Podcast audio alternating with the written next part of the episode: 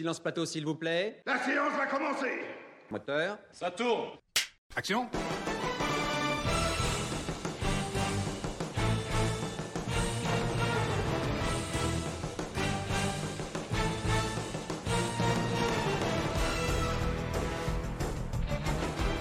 Bonsoir à tous et bienvenue dans votre émission de cinéma du Clapoclic, l'émission de cinéma qui claque en effet en direct sur Twitch.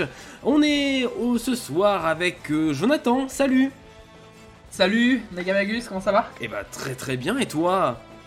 Ouais, ouais, ouais, ça va pas mal du tout. euh, journée très active, alors pas en cinéma, Bon. mais euh, je vais quand même vous parler d'un film que j'ai vu tout à l'heure et puis surtout, ah, on a quelques actus cette semaine qui sont assez appétissantes. Donc Exactement. ouais, l'émission va me plaire, je sens. Tout à fait, du Clapoclic, ça commence maintenant. Troisième séance du Clapoclic, bonsoir tout le monde, à ceux qui nous rejoignent aussi, euh, qui nous écoutent aussi en podcast ou en rediffusion sur YouTube, bonsoir à vous et bienvenue dans du Clapoclic, euh, l'émission de cinéma qui claque, et oui, je le répète. Euh, ce soir, euh, nous sommes que deux à parler, il y a Jonathan et moi-même, voilà, qui terminent de manger, mais pas de soucis, voilà, c'est une émission...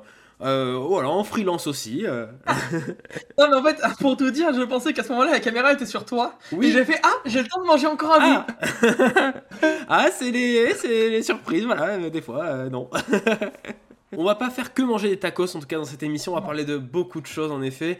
On va revenir sur les actus de cette semaine, que ce soit du côté des Césars, du côté de la chronologie des médias aussi, et on parlera des films qu'on a vus au cinéma. Euh, moi de mon côté, je vous parlerai de Nos âmes d'enfants, euh, film avec Joaquin Phoenix en noir et blanc sorti cette semaine, ainsi que Un monde réalisé par euh, Laura Vandel, film franco-belge sur le harcèlement scolaire. Et toi, Jonathan, eh bien, tu parleras en effet de Adieu Monsieur Hoffman. Euh, avec dans le rôle titre notamment Gilles Lelouch et euh, Daniel Auteuil. Daniel Auteuil, exactement.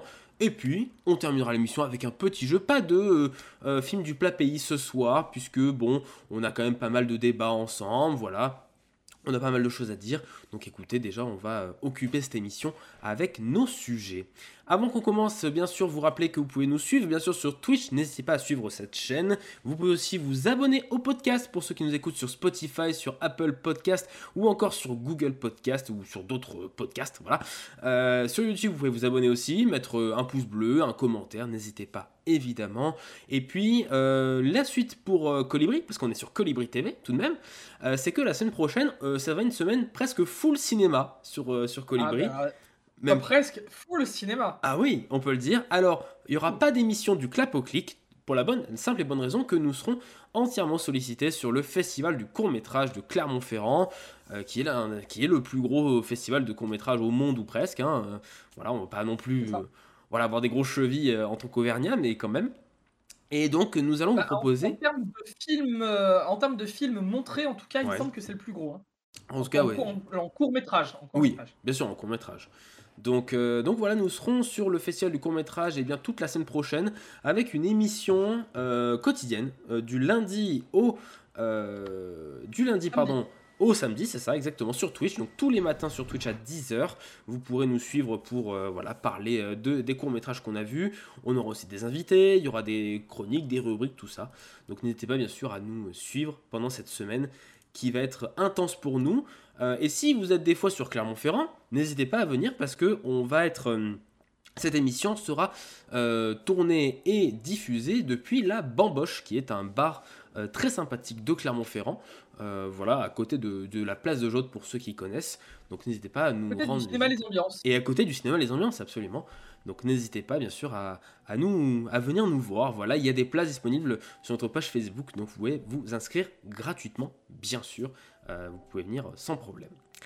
Voilà, Mon voilà. papa Mister Vava. Salut Mister oui. Vava d'ailleurs. Mister. Vava 63, n'hésitez- n'hésite pas à venir nous voir si tu en as le temps. Mais je crois que tu es en déplacement en ce moment. Il me semble que tu es plutôt euh, du côté euh, d'une autre terre montagnarde. Voilà, donc euh, du coup. Voilà, mais toi, tu, co- tu connais la vie de tous nos viewers. oh, ouais, bon. Attends, ouais, on a 53 followers. Est-ce que tu es capable de donner la vie Non. des- Non, clairement pas. des 53. Non, mais je pense que à nous trois, à toi, à moi et à Andrea, je pense que oui. Il y a des chances. Des 50... Ah, je pense qu'il y a des gens qu'on connaît pas dans les viewers. aussi, je pense qu'il y en a bien deux sûr. trois qui sont rajoutés et qu'on ne connaît pas. Évidemment. Pour le début, c'est pas mal. Tout à fait. Donc voilà, et bah oui, depuis Annecy, bon bah écoute, tu auras en juin le festival d'Annecy, euh, de l'animation bien sûr. euh, que j'aimerais bien faire un jour. Franchement, ça serait un, un petit live goal, ça Ah aussi, ouais, de faire le festival d'animation d'Annecy, ça doit être très très cool à faire.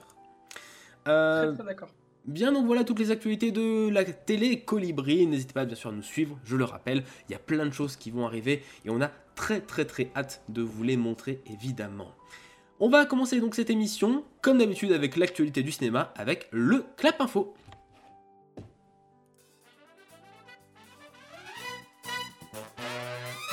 Bonsoir à tous. Je suis Ron Burgundy. Et voici maintenant vos nouvelles. Comme chaque année, les regards de la nation se tournent aujourd'hui vers cette connerie de village de l'ouest de la Pennsylvanie. L'actu du jour, donc le Clap Info de cette semaine, on va parler de quelques petits sujets, comme d'habitude. Quelques petites devinettes pour euh, vous faire jouer aussi sur le chat. N'hésitez pas à jouer, à vous exprimer, bien sûr. Euh, avec cette première définition, quel acteur va prochainement incarner Louis XV, le roi Louis XV, dans un futur film Est-ce que vous avez vu J'ai passer vu ça. T'as vu ça? Ah oui, j'ai vu passer cette info. Euh, attends, euh, mais euh, qui est-ce? C'est un acteur français. Ah non Non? Non. Ah, dis- disons, il, a, il a une connexion avec la France, mais ce n'est pas un acteur français. Enfin, il Euh, avait. Genre, il a une connexion, Il avait. une connexion internet? Non. Ah non, c'est bon, je sais qui c'est. Ah. Bon, je sais qui c'est. C'est Johnny Depp. Oui, bonne réponse, c'est Johnny Depp, absolument.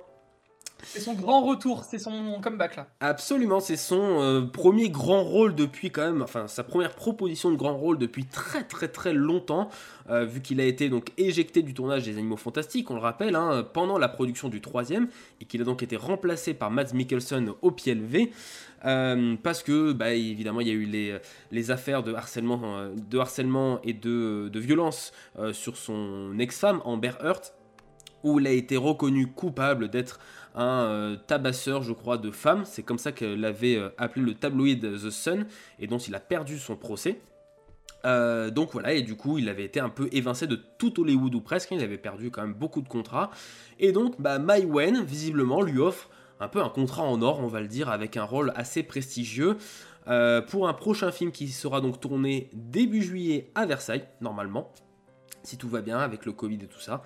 Et donc Johnny, et Johnny Depp, 58 ans, voilà, qui va incarner euh, cette figure, bien sûr, de la royauté française. Bon, on en pense quoi euh, Mai Wen, sauveur euh, d'un acteur en perdition, évidemment? Alors déjà, je tiens à dire que j'ai pas totalement faux parce qu'il me semblait bien qu'il y avait de la France là-dedans au-delà Oui. du rôle qu'il va interpréter. C'est Mai Bien Wen sûr. la réalisatrice. Tout à fait. Donc euh, ça me disait quelque chose. Il y avait une connexion. Euh, Qu'est-ce qu'on en pense Euh, on en... Alors est-ce que la question on la pose d'un point de vue euh, euh, humain Oui. ou d'un point de vue social ou d'un point de vue par rapport à l'événement ou est-ce qu'on en parle d'un point de vue filmique? Parce que cinématographiquement, eh ben, je trouve ça hyper intéressant que Johnny Depp vienne jouer un roi de France. Hmm. Je sais pas pourquoi, je sens bien ce rôle. J'ai Ouais. envie d'y croire et j'ai envie de, de penser que c'est un acteur qui peut être euh, calibré parce que euh, je suis pas sûr qu'il euh, il soit encore dans ce délire d'en faire autant des caisses qu'avant, Mhm. mais il aura toujours un, petit côté extravagant, hein, bah, la. Johnny Depp, hein, comme d'habitude. Et je pense que pour jouer un roi de France, il le faut. Après, par rapport aux différentes affaires, c'est hyper compliqué de se prononcer parce que, encore une fois, il faut avoir tous les tenants et aboutissants des histoires. Et, euh, et, et oui, euh, on peut comprendre, après tout ce qui s'est passé, qu'il est. euh, qu'il est, euh, qu'il- Ouais. qu'il était un peu évincé des tournages, mais il me semble quand même que l'affaire a eu 10 000 rebondissements et qu'il y a eu plusieurs versions des faits des deux côtés. Donc euh, ça. voilà, c'est hyper compliqué de se prononcer là-dessus. Exactement, hein, même euh, voilà, en- évidemment que Johnny Depp a été condamné, hein, euh, voilà, il faut le dire, mais d'un autre côté, Amber Heard aussi était sous le coup de la justice parce qu'elle était accusée d'avoir aussi frappé Johnny Depp pendant sa relation et de l'avoir harcelé. Voilà, donc a- a- c'était un couple un peu, un peu compliqué visiblement. Mais quand bien même, voilà Johnny Depp qui essaye un petit peu de sortir la tête de l'eau et on verra bien. Monsieur Baba qui nous demande, ce sera euh, peut-être, est-ce que ce sera une vraie fresque historique ou un film à la Marie-Antoinette de Coppola? Pour l'instant, on ne sait pas. On ne sait pas du tout le speech, on ne sait pas du tout le casting. On sait juste que la tête d'affiche un peu, euh, voilà, qui va être en, bah, euh, au devant du poster que vous verrez sur les cinémas, et bah, ce sera Johnny Depp normalement dans le rôle de Louis XV. Donc voilà, pour l'instant, on n'a pas de, de plus de détails sur le scénario puisque le- la production commencera début juillet. Alors, le tournage commencera début juillet.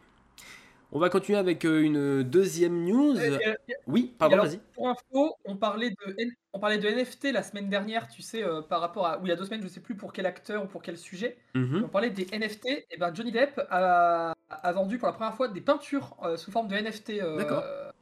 Et euh, on, a, on a eu l'info aujourd'hui. Ok, Voilà. très très bien, je ne savais pas. Eh bien, euh, Très bien.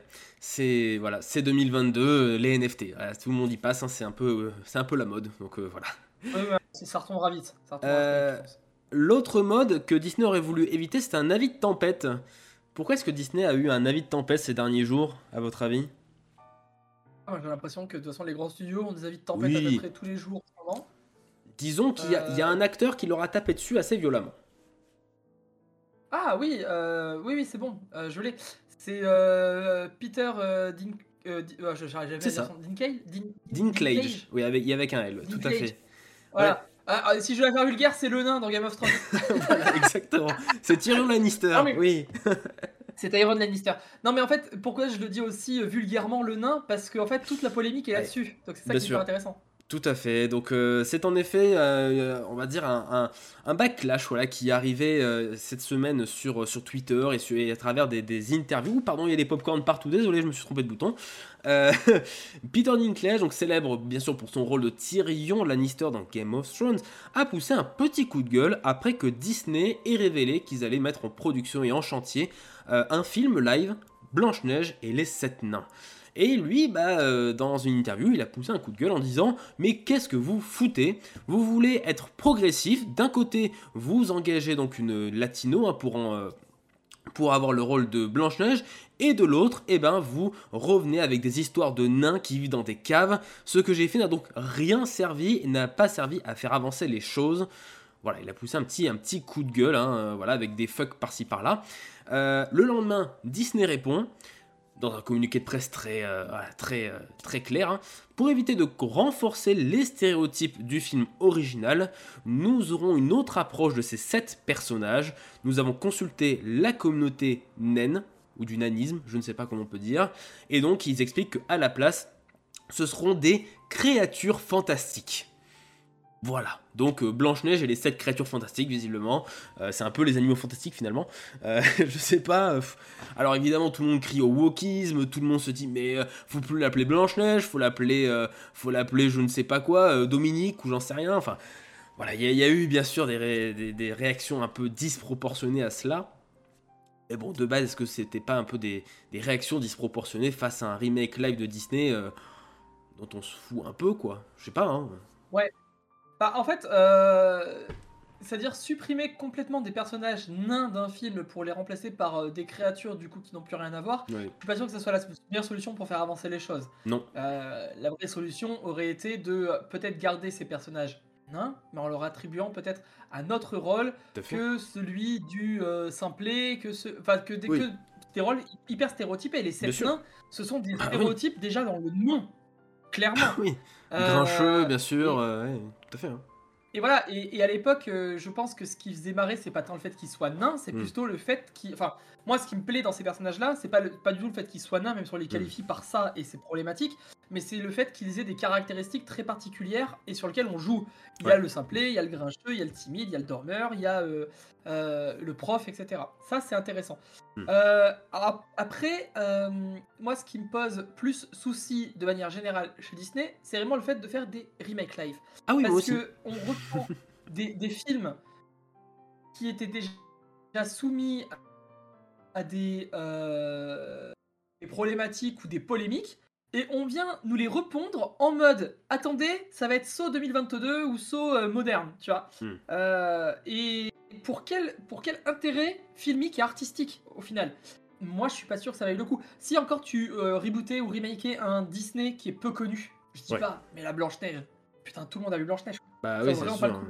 Euh, donc euh, je sais pas. Je, franchement, au- autant je comprends un peu la colère de Peter Dinklage, euh, même si euh, me paraît un peu disproportionné, Hmm. autant le communiqué de, enfin la réponse de, de Disney, euh, Ouais. elle est. euh, elle Ouais, est les bateaux, hein, voilà, c'est, ils essayent d'un petit peu de, de mettre le scandale entre guillemets sous le tapis.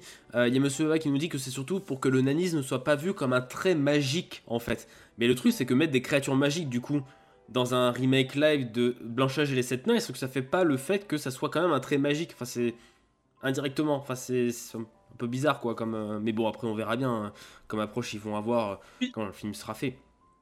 Et puis surtout, il faut quand même rappeler que en 2012 euh, ou 2013, je sais plus, t'as déjà eu deux Blanche-Neige. Ouais. Blanche-Neige et Blanche-Neige et le chasseur. C'est vrai. C'était des remakes euh, qui étaient opposés et t'en avais un qui était euh, bah, presque blanc, l'autre noir. En gros, c'est un peu l'idée. C'est vrai. Et, et après, on discute ou pas de la qualité des films, mais c'était suffisant. On avait Oui. deux remakes différents la même année et basta. Pourquoi nous reprendre un truc en 2022 On va avoir un Blanche-Neige tous les 10 ans, là, ça va.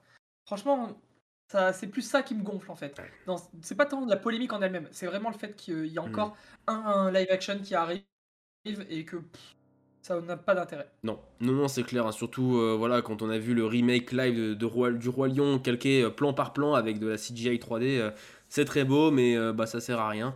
Donc, bon, bah voilà, hein, c'est c'est quand même très dommage. Mais bon, ça fait de l'argent. D'ailleurs, un autre remake live a été annoncé cette même semaine, c'est ce- c'est celui des Aristochats. Voilà, ils vont remaker les Aristochats pour Disney+. Ça a été annoncé cette semaine aussi.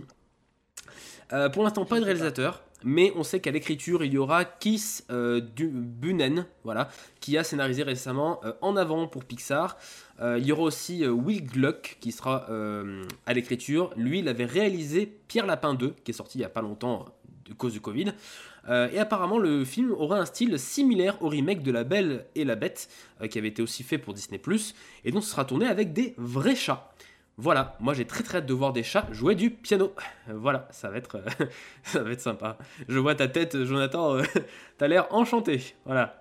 Non, mais ça, ça me fait dire que je sais pas. En fait, maintenant, quand tu me parles de chats et de films un peu hésitants, ça me fait penser à Cats. Oui, mais pareil. Et, euh, et je me dis, si c'est pour avoir des effets visuels et des jeux d'acteurs comme dans Cats, franchement, je suis prêt à signer. hein.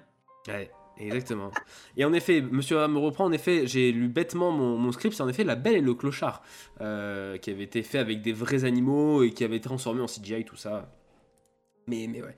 Mais voilà, donc Les Aristochats aura droit à un remake live Disney+, c'est en tout début de production pour l'instant, donc on le verra pas avant peut-être un ou deux ans, euh, parce que bon, ça va peut-être pas prendre 10 ans pour faire un truc pareil, donc euh, voilà. Voilà, voilà. Dans d'autres actus comme ça en vrac que je vous donne euh, comme ça, comme si, Ouais. on a eu, on sait qu'il va composer la musique du film Buzz l'éclair. Le film Buzz l'éclair, son compositeur, ça va être Michael Giacchino. Michael Giacchino, donc qui est un bien connu de, de chez Pixar, hein, puisque c'est le compositeur des Indestructibles, notamment. Il a ensuite euh, euh, continué sa route avec, euh, avec Brad Bird, puisqu'il a composé la musique de Mission Impossible euh, euh, 4. Oui, c'est ça, 4. C'était Protocole Phantom. Et évidemment, il a fait pas mal de, de musique très très connue ces dernières années. Et une autre news en rapport aussi avec Disney, ça concerne Spider-Man, puisque Sam Raimi a vu Spider-Man No Way Home et qu'il a bien aimé. Voilà. Donc si c'est adoubé par le créateur de la franchise Spider-Man, euh, bon, bon, on peut plus rien dire. hein. Voilà, c'est que c'est c'est que c'est bien. Ah, voilà. Ah, on, on t'a reperdu un, un petit peu. Non, je sais pas, c'est qu'on t'a on t'a reperdu. On t'a, on t'a reperdu pendant, pendant un temps. Hop, et Ah. moi j'ai, et moi j'ai perdu ma souris. Voilà. C'est peut-être moi qui ai des problèmes aussi. hein. Oui, allô? C'est bon, c'est bon. Est-ce que tu m'entends? Oui, c'est bon, c'est revenu. Ok. Tout va bien. C'est moi, Alors, je pense que c'est moi hein, qui, qui, ai, euh, qui ai des soucis. Donc je suis vraiment na- navré. Mais, mais voilà. Aucun souci. Euh, euh, juste une autre petite info, euh, comme ça, je l'ai vu passer juste là ce soir, et après on parle d'un gros sujet promis. C'est un film qui s'appelle 37 degrés 2, Quai des, Orf- Quai- Quai des Orfèvres. Non, ils ont pas fait un remake entre 37 le matin et ait des orfèvres. Exactement, t'as tout compris. Mais non. C'est pas un remake, mais c'est un premier Attends, attends, film réalisé par Benjamin Lerrer, je sais pas comment on peut le dire, hein, on va le dire comme ça. C'est une comédie policière avec euh, Caroline Anglade, avec Didier Bourdon et avec Gérard Lanvin. Et l'histoire, la voici. Un tueur en série, surnommé le ver solitaire en raison des alexandrins laissés sur ses scènes de crime, sème la terreur. Jusque-là, sur le résumé, tout va bien, d'accord? Je vous lis la suite, accrochez-vous, hein sous les ordres d'un commissaire qui s'appelle Clarice Sterling. Ça devrait vous rappeler aussi un, un autre film d'enquête. Voilà, Le silence des agneaux. exactement. Qui est une bleue de la brigade criminelle et elle ne pourra, elle, dans son enquête, compter que sur son instinct, 200 grammes de chouquette et les vertus d'un ananas bien placé pour résoudre cette enquête et sauver sa peau. C'est le résumé officiel. Attends, pardon, je me, attends, je me désolidarise de mon propos d'avant. Oui Je veux voir ce film. Moi, je, je sais pas. absolument voir ce film. Mais c'est excellent. Attends, depuis quand, en vrai, on n'a pas eu un synopsis aussi drôle Je sais présenter un film? Je n'ai aucune idée. Mais, le ananas bien placé, il m'a tué. hein. Je. Non mais le ver solitaire pour les Alexandrins laissés sur les Oui. scènes de crime, rien que ça, c'est le meilleur tueur en Eh série oui. du monde. Mais évidemment. Moi j'ai envie de dire. euh, voilà.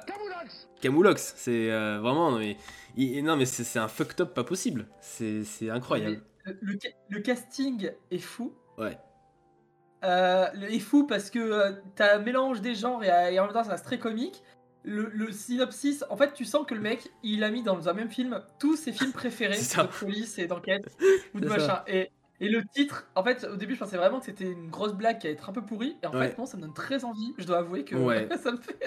Ça me fait Moi je, je sais pas. Vraiment, on, on verra hein, euh, les premières images, tout ça. euh, à voir. hein, je, je mettrai pas un billet dessus. Mais on verra. Ça, ça a l'air d'être une comédie un peu potache. Voilà, voilà. Bon. Ah bah, ça, ça a l'air potache, mais en vrai, ça peut être du potage bien trouvé aussi. hein. Oui. Ah oui, tout à fait. Ça, Tout à ça fait. peut être. euh, Moi, je peux trouver ça très très cool rapidement. hein, on va dire. euh, Oui, oui, pareil. hein, être- je peux, je trouver. être euh, très très. euh, très très bon. Ça me tente. Ça peut me ça plaire aussi. Hein, ouais. C'est On- pour quand ça? Ça, tourne On sait cette pas. année là, c'est ça? Prochainement, on sait pas, prochainement. En tout cas, c'est- une fiche. euh, je sais pas où. J'ai trouvé juste ça sur Twitter. J'ai vu passer ça sur un compte d'Actu Ciné. voilà, et qui du coup. et qui du coup, voilà, pa- partageait ce synopsis absolument. bah, collector, hein, on peut le dire. Euh, voilà, voilà. Passons à notre euh, premier gros. alors- Oui, vas-y, vas-y, pardon. Alors maintenant, alors vu, vu qu'on avait fini les actus, je voulais quand Oui. même en ajouter une toute petite. Mais vas-y. euh, qui est hyper mignonne, je trouve. Euh, Je sais pas si vous êtes déjà allé du côté de Falsbourg dans le 57. Je Non. pense pas. Il y a un cinéma qui s'appelle le Rio, euh, un cinéma très ambiance vintage, tout ça, donc qui fait pas mal d'événements autour du cinéma et qui Mhm. projette des films. Et en fait, du 7 au 14 février, midi ou soir, vous pouvez privatiser le cinéma euh, pour un moment en amoureux. Ah ouais. D'accord. Ouais, Pour la c'est-à-dire Saint-Valentin. qu'à l'occasion de la Saint-Valentin, ouais, du 7 au 14 février, soit midi, soit soir, tu peux privatiser le cinéma euh, sur le thème, tu auras un repas sur le thème de l'amour et une projection surprise. Voilà, et les informations et réservations se font via le Facebook euh, du Rio Salzbourg. T'imagines, tu, tu fais, tu fais la, comment dire, la, la programmation surprise, c'est un film que tu détestes ou c'est un film vraiment très, je sais pas, t'imagines Pire, c'est le, tu sais, c'était le film préféré de ton ex. Ouais, que t'as vu en boucle et que t'en peux plus. Non, mais je pense qu'il demande avant quand même. Est-ce Oui. qu'il y a un film que vous voulez absolument pas voir tu Ouais, vois ouais, bah oui, Ça va être un truc romantique forcément. c'est sûr, c'est clair, c'est clair. Mais euh, en vrai, on a tous rêvé d'avoir une séance privatisée dans une salle de cinéma à Oui. deux entre amoureux.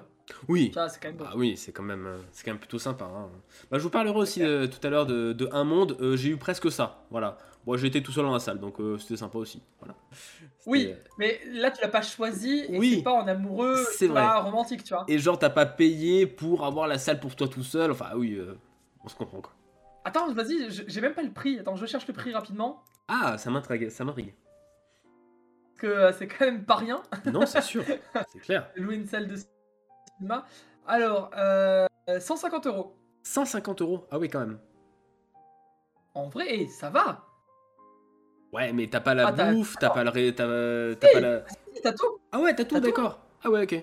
T'as t'as, euh, restaurant, euh, donc entrée plat dessert, Ouais. sélection de vin, projection surprise. 150 euros, Ah ça ouais, va. hein. ouais, ça va. Non, franchement, c'est c'est raisonnable.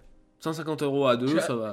Non, c'est vrai. Je suis à deux doigts de d'y aller. hein. Ah, d'y aller, de réserver une place. Très bien.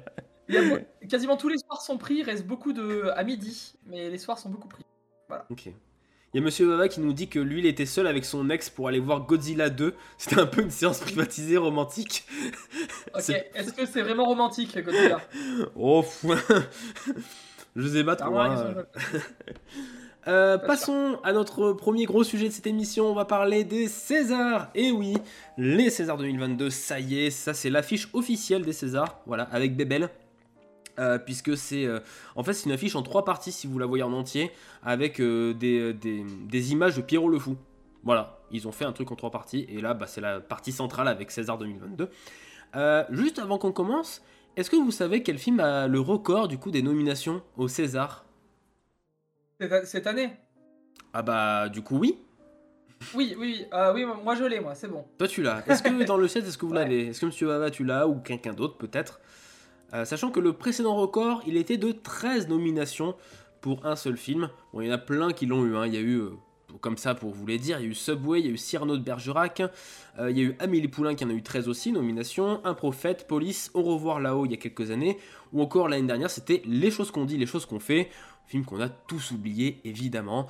Euh, et il y a eu aussi euh, Camille Redouble, par exemple, 13 nominations, zéro prix. Voilà, c'est, Zéro prix, ouais. C'était une hécatombe, pas possible, on les plaint. Alors que j'avais adoré euh, Camille Redouble en 2012. C'est ça, oui. 2012, Exactement, j'adore. 2012 il me semble, tout à fait.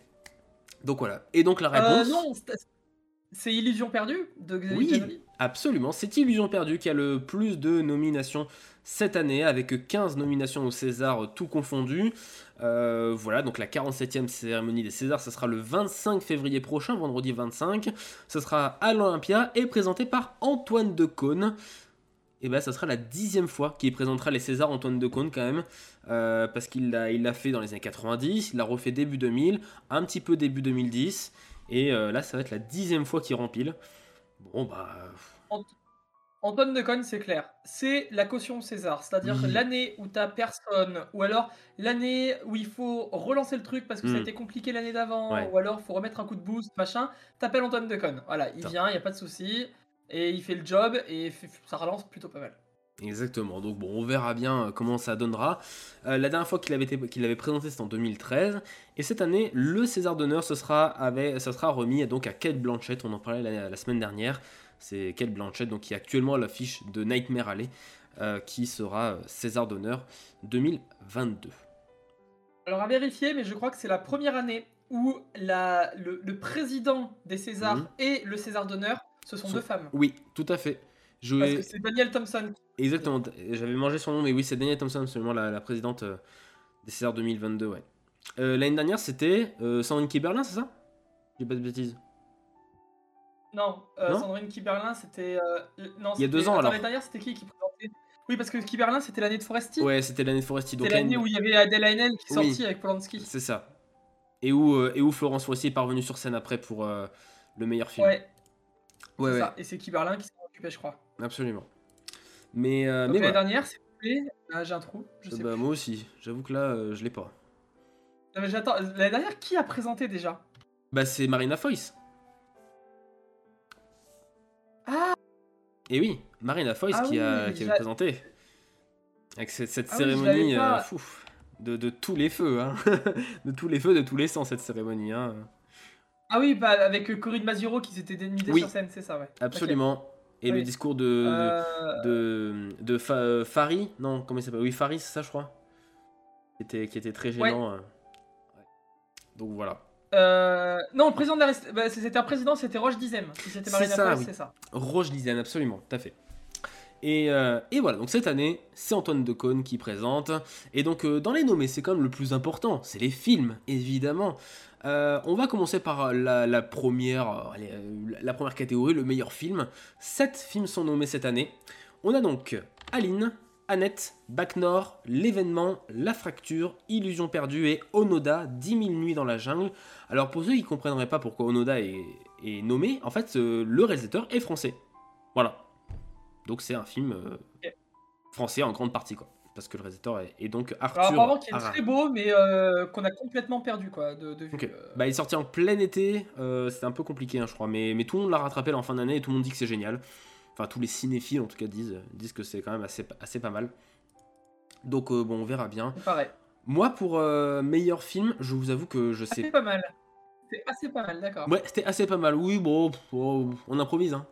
Euh, et euh, non, pour moi, le meilleur film. Ah, j'hésite. en- Moi, je mettrais plutôt l'événement quand même. hein, je pense. hein. Euh, alors, il y, y a il y a des films qu'il faut que je rattrape avant Ouais. la cérémonie. J'ai vu quand même la plupart de- des films qui sont nommés. Mhm. Euh, je pense que, que l'événement, en effet, peut l'avoir. Après, euh, un film comme Illusion perdue euh, pourrait être taillé, mais je pense qu'il aura d'autres prix. Pas celui Oui, du meilleur film, mais il y aura d'autres prix, euh, peut-être plus techniques ou des acteurs, tout ça. Mm. Euh, et après, euh, on aurait pu éventuellement penser à des films plus sociaux, style. euh, alors, l'événement est un film social, mais aussi historique, mais peut-être euh, Bac Nord ou La Fracture. Mhm. Euh, mais voilà, un film comme Bac Nord, par exemple, souffrirait d'une comparaison avec Les Misérables, Mhm. et je pense pas qu'il soit assez fort pour l'avoir. Ouais. Je suis d'accord. Et à côté, Aline ou Annette me semble trop artistique ou trop divertissement pour, Mm. Pour l'avoir aussi. Ouais, ouais. Je suis, je suis plutôt d'accord avec Ouais. toi. euh, L'événement, peut-être ils, ouais, ils ont perdu, mais. Sachant que tu me faisais penser, il y a un absent dans cette liste quand même. hein. Absolument. Il y a un très très gros absent. euh, c'est quand même la Palme d'Or euh, 2021 euh, qui a gagné à Cannes. hein, c'est Titan. Voilà, Titan qui n'est pas dans la sélection des meilleurs films, alors que Titan est dans la meilleure réalisation. C'est quand même. Moi je, comprends pas. Donc, meilleure réalisation pour. euh, euh, je vous laisse regarder. On a donc Aline avec Valérie Mercier, l'Oscar X pour Annette, Cédric Gimnès pour Bac Nord, Audrey Diwan pour L'événement. On a donc Xavier Ginoli pour euh, Illusion perdue. On a du Onoda et on a Titan, bien sûr, avec Julia Ducournau. Voilà. En fait, c'est très très très très bizarre. Pourquoi En fait, c'est que dans la meilleure réalisation, donc la fracture a laissé sa place à Illusion perdue. C'est Illusion perdue qui, qui a été préférée et euh, Titan Non. est dedans. euh. Il n'y a pas non, la la fracture. fra- non, Illusion. La, fra- la fracture n'est pas dans meilleur réal et Ah oui. Titan n'est pas dans meilleur film. Oui, voilà, c'est ça. Oui, pardon. Autant pour moi. Oui, c'est interverti. Excuse-moi, c'est j'ai mal vu. Oui, tout à fait. Donc euh, voilà. Après, Ça- ça se comprend. Ça se comprend quand tu regardes euh, la fracture. Tu te dis qu'il peut postuler au César du meilleur film. Franchement, c'est pas illégitime. Après, en meilleur réal, Oui. non, c'est pas une meilleure réal. Donc, pour le coup, je trouve que ça, c'est assez cohérent. Euh, après que tu mettes Titan en meilleur réal, mais pas en meilleur film, alors qu'il a eu la Palme d'Or, Ouais. euh, ça peut être cohérent, mais ça interroge déjà plus. Bah ouais, quand même. Surtout que tous les précédents films qui ont eu une palme, donc euh, français ou pas, ont été nommés dans leur catégorie meilleur film truc. Donc Ouais. euh, Parasite était en meilleur film étranger et il l'a eu. Euh, 120 battements par minute était en meilleur film. Enfin bref, c'est quand même un peu bizarre. Donc voilà. Je suis, je suis assez d'accord. Après, voilà, que Joshua Ducournau soit en meilleur réal, je trouve pas ça honteux. La réal de Titan, elle est, elle, Ah elle est quand même léchée. Il y a quand même du talent et, euh, et euh, il y, a, il y a des bonnes idées. Meilleur film, euh, ça interroge. Pourquoi Titan n'est Ouais. pas en meilleur film Euh, Est-ce qu'il mérite d'avoir le César? Je sais pas. Là, on parle vraiment d'être nommé. Hmm. Et le fait déjà de ne pas le nommer, je trouve que ça en dit long sur euh, Ouais. peut-être le rapport qu'entretient les Césars et le Festival de Cannes. Finalement, ils sont peut-être pas si liés l'un que l'autre. Et euh, Ouais. Ouais, avec, aussi avec le cinéma de genre, évidemment. hein, ça, ça questionne aussi ça. hein, le cinéma de genre. euh, En fait, d'un côté, côté, je suis très content parce que je me dis que les Césars ne sont pas dépendants de grands festivals ou quoi que ce soit. Mhm. Ils font aussi ce qu'ils veulent. Enfin, entre guillemets, tu vois, que c'est, enfin, ils font ce qu'ils veulent. bien sûr. Euh, c'est pas parce que tu as une palme d'or ou quoi que ce soit que tu es forcément Oui. euh, nommé. Mm. Et parce qu'il y a d'autres films qui vont avoir leur chance. Et de l'autre côté, je peux pas m'empêcher de me dire que euh, un film comme Titan aurait pu largement y prétendre, donc ça me semble être Mm. une- aussi une part de défiance des votants. Et, euh, et que oui, on n'est peut-être pas prêt pour recevoir encore du cinéma de genre à ce point-là. Ouais. Et que euh, le- les Césars sont encore plus à 10 000 lieues de nommer Mm. un film comme ça. Ouais. Après, ça se trouve, Julia Ducournau aura la meilleure réal, on fermera tous nos aussi. Oui. Et ça ouvrira peut-être une porte. Enfin voilà, on ne sait pas. hein, on verra bien là-dessus. Euh, meilleur film étranger pour les films qui sont donc euh, pas français, tout simplement. hein. Euh, cette année, nous avons Compartiment numéro 6, donc Dodo dans un train, pour info. Drive My Car, donc film de 3 heures qui est un road trip de 3 heures. Voilà, bon, je l'ai pas vu donc je me jugerai pas, mais il paraît que c'est très très bien. First Cow qui raconte l'expédition de la première vache qui arrive sur le continent américain. Euh, voilà, il paraît que c'est très très très bien. Julien Douchapitre, film norvégien qui raconte l'histoire d'une euh, jeune fille qui est à la trentaine et qui est en rupture, tout ça, mais euh, c'est avec une mise en scène assez léchée et très très bien réalisée. Voilà, moi j'avais beaucoup apprécié la séance. La loi de Téhéran, donc film sur le trafic, le trafic de drogue en Iran. Voilà, film coup de poing et très assez sensationnel. Madres Paralelas, donc le dernier de Pedro Almodovar. À savoir d'ailleurs que Madres Paralelas, c'est le film qui a été le plus vu pendant le festival Télérama, qui s'est terminé la semaine, mercredi dernier. Voilà. Bien, Voilà. ça va. Donc beau- beaucoup de gens l'ont rattrapé. Et enfin, bien sûr, The Phaser euh, de, de Florian Zeller, qui est aussi nommé dans meilleur film étranger. Du coup, ce serait un peu triché si The Phaser il a le meilleur film étranger. Non? Vu que c'est un Euh, réel français. Oui, mais c'est pas une prod française. Non, c'est pas une prod française. Mais euh, C'est pas une prod française. Euh, en Mais vrai, c'est un très bon je film. sais pas si ça serait, tr- je sais pas si ça serait triché, mais euh, bien malin celui qui pourra me dire qui va l'avoir. Parce que ah mais c'est clair. c'est, euh, c'est, on n'a pas un film qui ressort absolument et on n'a pas un blockbuster cette année. Non On n'a non. pas un Joker ou tu vois ce genre de film. Ouais. On a des films en fait qui, en termes de réputation, de, de légitimité et de vue par le public, Mm. notamment en France, sont équivalents quasiment. Ouais. Et un Julien 12 chapitres n'a pas du tout la même histoire que la loi de Téhéran ou The Ah. Phaser. Et pour autant, ils peuvent autant le prétendre que euh, Drive My Car Ouais. ou euh, Madresse Parallelas. Il y a juste First Co et euh, compartiment numéro 6 qui me semblent en dessous. Oui, Mais pour les autres, par contre, Ouais. euh, entre les Bon 5 courage, derniers, hein. je peux pas, pas décider, c'est impossible. non, non, ça va être très très difficile, je pense. On verra bien, de toute façon, celui qui l'aura, bah, on l'acceptera, et puis, et puis voilà. hein, mais, mais ouais, c'est vrai que ça va être une sacrée bataille pour meilleur film étranger. Euh, meilleur film d'animation, en revanche, je crois qu'il n'y aura, pas de- il y aura pas beaucoup de batailles, à mon avis, puisqu'on a donc trois nommés, hein, comme, euh, comme chaque année, avec euh, les mêmes, les, même les souris vont au paradis, apparemment c'est un très beau film d'animation. La traversée, ou encore Le sommet des dieux, euh, qui a été encensé par la critique, que j'ai pas vu, faut que je rattrape, euh, j'aimerais bien la rattraper avant, avant les Césars. Mm. Euh, parce que je crois Ah, qu'il il so- il sort, en, il sort en DVD là début février, donc je pense que je le prendrai. Ouais. Bah, la traversée, apparemment, elle est très bien, mais je l'ai pas vue. Ouais, Euh, si je dois m'arrêter à celui que j'ai vu, c'est-à-dire le sommet des dieux, euh, il mérite largement. Oui, oui. Non, non, il mérite largement. euh, je suis d'accord avec Mister Vava, Mm. oui, il faut qu'il gagne. Ouais. Le sommet des dieux qui est aussi en compétition, euh, qui, est en- qui est dans la shortlist des Oscars, pour être, pour être aussi aux Oscars du meilleur film d'animation. On croise les doigts. Bien. Voilà. Mais bon, bon courage face à, à Pixar, Disney et compagnie. hein. Voilà, ça sera, ça sera un peu David contre Goliath, comme d'hab. Euh, on va continuer avec euh, peut-être euh, une nouvelle catégorie. On va, on va pas faire toutes les catégories hein, quand même parce que ce serait, un petit peu long et on vous dira un peu, moi je trouve les incohérences qu'il y a sur certains nommés. Mais les effets visuels, c'est une nouvelle catégorie cette année au- au César. Et donc cette année sont nommés aux meilleurs effets visuels Aline, Annette, Eiffel, Illusion perdue et Titane. Voilà pour euh, les meilleurs effets visuels. Donc c'est autant les, les effets visuels, donc les effets spéciaux par ordinateur, que les effets visuels. Ça peut être des mannequins, des marionnettes, euh, des, euh, des, des trucs pratiques, ce genre de choses. Ça, ça- ça regroupe un petit peu tous les corps de métier d'effets d'effets visuels et d'effets d'optique aussi. Une préférence, Jonathan? Parce que c'est pas le que j'ai le plus vu, en fait. Ouais.